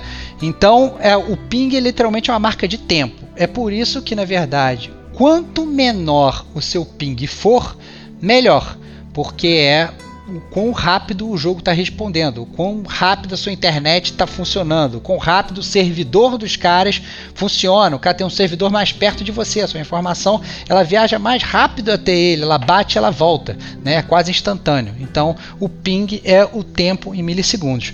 Por outro lado, o lag, né, é, é, é, o que acontece, o lag é quando o seu ping, né, esse tempo, ele, ele é muito alto. Então, quando o seu ping é muito alto, você experimenta o lag, né, que, ou seja, quando a sua ação ali em tempo real de você apertar, digamos, aquela tecla no computador, ou você apertar aquele botão ali no seu controle, demora muito tempo para aparecer na tela, né? E aí isso faz com que o jogo se torne, na verdade, é, injogável. Né? É impossível. É, o termo é muito utilizado por pessoas que estão perdendo sempre de forma feia, né? E são fracos, são noobs. Olha outro termo aí. Olha aí. A culpa é sempre do lag, né? é, exatamente. O cara tá falando, ah, não. E o cara pode até falar assim: olha, você tá lagado, porque às vezes você vê o seu o personagem do cara é, pulando na tela, desaparecendo e aparecendo em outros lugares. Isso é por quê? Porque o cara, ele realmente ele tá lagado, é, o personagem dele, ele tá andando, aí muitas vezes até normal para ele, só que como essa velocidade de, do, do ping dele está sendo muito alta, você não consegue ver ele entendeu? Que a informação não está indo para o servidor na velocidade que ela deveria ir, entendeu? Ela está indo muito lenta. Então o servidor ele vai jogando aqueles flashes do cara na sua frente e você obviamente não consegue matar o cara. E você fala, porra, você tá lagado. Né? então é daí que surge aí essa essa né, é, esses dois termos que são muito muito comuns muitas vezes as pessoas do, jogam videogame sem saber o que elas estão falando é, e tá aí esse é um pouco mais de cultura do gamer como a gente para vocês. Isso aí. Próximo termo também muito associado a RPGs, principalmente o MMORPG também, que é o grind, né? Que é, digamos, é, moer, né, na tradução aqui, né? E tal, passar pelo moedor, que é você ficar repetindo uma ação até você conseguir né, chegar num determinado nível, né, ou conseguir algum item e tal. Então, às vezes, você enfrenta barreiras nesse tipo de jogos, né, RPGs em geral, né? Tipo, ah, tem um boss que é nível 50 e tu tá no tipo nível 20, né? Então, pra você ficar grinding, né, até você chegar no nível que você consiga né, superar e passar a, aquele obstáculo. Né? Então é muito comum, é um dispositivo usado para alongar os jogos de forma geral, né? então assim ele coloca é, esses espaços entre níveis para justamente forçar a ficar repetindo ações no jogo, que incrementa ainda mais o tempo dele. Um, um, jogo moderno que tem sofrido muito isso, que é single player, é o Assassin's Creed, tanto o Origins quanto o Odyssey né, para você avançar na, na, main quest, né, na história, é, você precisa fazer grind de level passando pelas inúmeras side quests inúteis ali. Então, foi uma forma de fazer o jogo que, sei lá, poderia ter 20 horas, ter 80, 100 horas. Então, é um dispositivo muito usado. E vale a pena falar também que existem jogos que não é necessário grind, mas os players eles fazem um grind proposital para se tornarem OP, overpowered. Olha aí, cara. Olha aí. Então você pega, você tá. Tudo se junta. Você, tudo se junta, cara. Então você tá ali jogando várias vezes aquela mesma fase, subindo o seu level. Todos os seus inimigos estão level 3. Você já tá level 25. E você mata todos eles com um sopro. Porque você grindou ali os seus levels, né? Você moeu ali aqueles seus levels. E você tá overpowered, está muito mais poderoso do que você deveria estar. Exato. É, outro termo que é, também é, pode ser também convertido em verbo, como é o grind, né, que você fala que ele está grinding, é o glitch. Né? O glitch é quando você tem um, um erro no jogo. Né? É, o, é o erro na matriz lá, né? você tem algum problema no jogo. né? E, e aí eu posso citar, na verdade, um, um rapaz que manda cartas e cartas pro gamer como a gente, que é o Hugo, que ele é profissional em explorar glitch né? Ele muitas vezes ele gosta mais até de ficar glitchando né? De você fazer o seu glitching do que você jogar o verdadeiro jogo. E só, só zero o jogo usando glitch, né? Que é você usar subterfúgios, né? Digamos, talvez falhas de programação dos desenvolvedores para atingir um determinado objetivo. Né? Então você vai fazendo glitch, glitch, glitch, glitch, glitch, e aí você consegue talvez subir de level mais, mais, mais rápido ou matar um boss de uma forma mais fácil. Né? É muito comum também nos jogos de videogame você fazer o glitching. É, muito comum também speedrunners, né? O pessoal que faz é, speedrun e tal, e aí usa glitch para fazer terminar o jogo mais rápido, sei lá, terminar Sekiro em 30 minutos, essas coisas aí malucas que acontecem. Aí o pessoal se usa de glitch para que isso ocorra. O glitch em geral, existe um teste extensivo, né, pelo pessoal do, do Quality Assurance, né, do, do parte de qualidade, né, que fica testando o jogo, tentando fazer o jogo errar, errar, errar para saber onde estão os problemas, mas é em jogos de muita magnitude é quase impossível você achar tudo, então sempre tem alguém que tá lá testando o jogo para ver se ele quebra, né, do lado do jogador, é, né, então... é porque na verdade você tem é, você tem uma equipe de qualidade que são, sei lá, 20, 30, 40, 50 pessoas que seja, e depois quando você põe o jogo no ar, você tem milhões de pessoas jogando o jogo ao mesmo tempo. Então é normal, obviamente, que a gestão de qualidade do mundo seja muito melhor do que a sua equipe que está na sua folha de pagamento, né? Exato. É... Tem, um outro, tem um outro tipo de glitch aí, né, Stevox, que é o, o tilt. Né, que vem lá daquela época dos fliperamas que a gente já mencionou aqui. O tilt também é um verbo, né, que seria inclinar. Então é, é, o, o jogo acusava né, o pinball lá de você estar tá levantando um pouquinho a mesa para levar a bola para onde você queria, né? Então ele travava o jogo, né? Você explorou ali uma, uma ação não permitida, então o jogo dava tilt. Era muito comum falar isso nos cartuchos de videogame também, né? Que o jogo tiltava, né, Starwax? Exatamente, que obviamente você não estava é, é, é, na verdade fazendo nenhum movimento com o jogo, era mais um, um erro de programação. Então, obviamente, você, você, tem um erro de conceito básico quando você fala isso que um jogo tiltava, porque quando o tilt do pinball, literalmente, você levantava a mesa para a bola ir para um determinado lugar. O jogo falava, cara, você está trapaceando. É, né? você está você tá sendo mole, vou bloquear você. Né? E aí o, o, o, o jogo pegava, bloqueava você, o jogo travava. Né? Então o tilt ele acabou sendo, na verdade, um sinônimo do jogo travar. Então você estava jogando um videogame, o seu jogo travava, você falava, ó, oh, deu tilt. Não, na verdade não deu tilt. Então, o jogo travou por uma falha de programação. É diferente do tilt do pinball quando você levantava a mesa, literalmente. Exato. Né? Mas acabaram que ficou um sinônimo. E aí, quando o seu jogo travava, você falava, pô, tiltou o meu jogo. E você que você ia assim, no videogame, tirava a fita, assoprava a fita, né? Como se isso fosse funcionar. Né? E muitas vezes funcionava o poder da cheio de baba, né? Ficar é, o poder da saliva do ser humano funcionava, né, cara? É impressionante. Então você botava a sua fita ali de novo, e seu jogo voltava a funcionar e você provavelmente tinha que começar tudo do zero. Exato. é, outro, outro, na verdade, é, termo também muito comum né, na jogatina dos videogames são os bots. Né? É e aí a gente perguntar, cara, o que, são esses bots que vocês ficam falando aí? O bots, na verdade, é uma corruptela aí, um diminutivo de robots. então são os robôs. Né? Então quando você tem, na verdade, às vezes está jogando o jogo e você tem personagens é, que são, é, digamos, controlados pelo computador, porque não existe um ser humano controlando? Você tem aí robôs. Então você está jogando, por exemplo, uma partida que ela é 4 contra 4.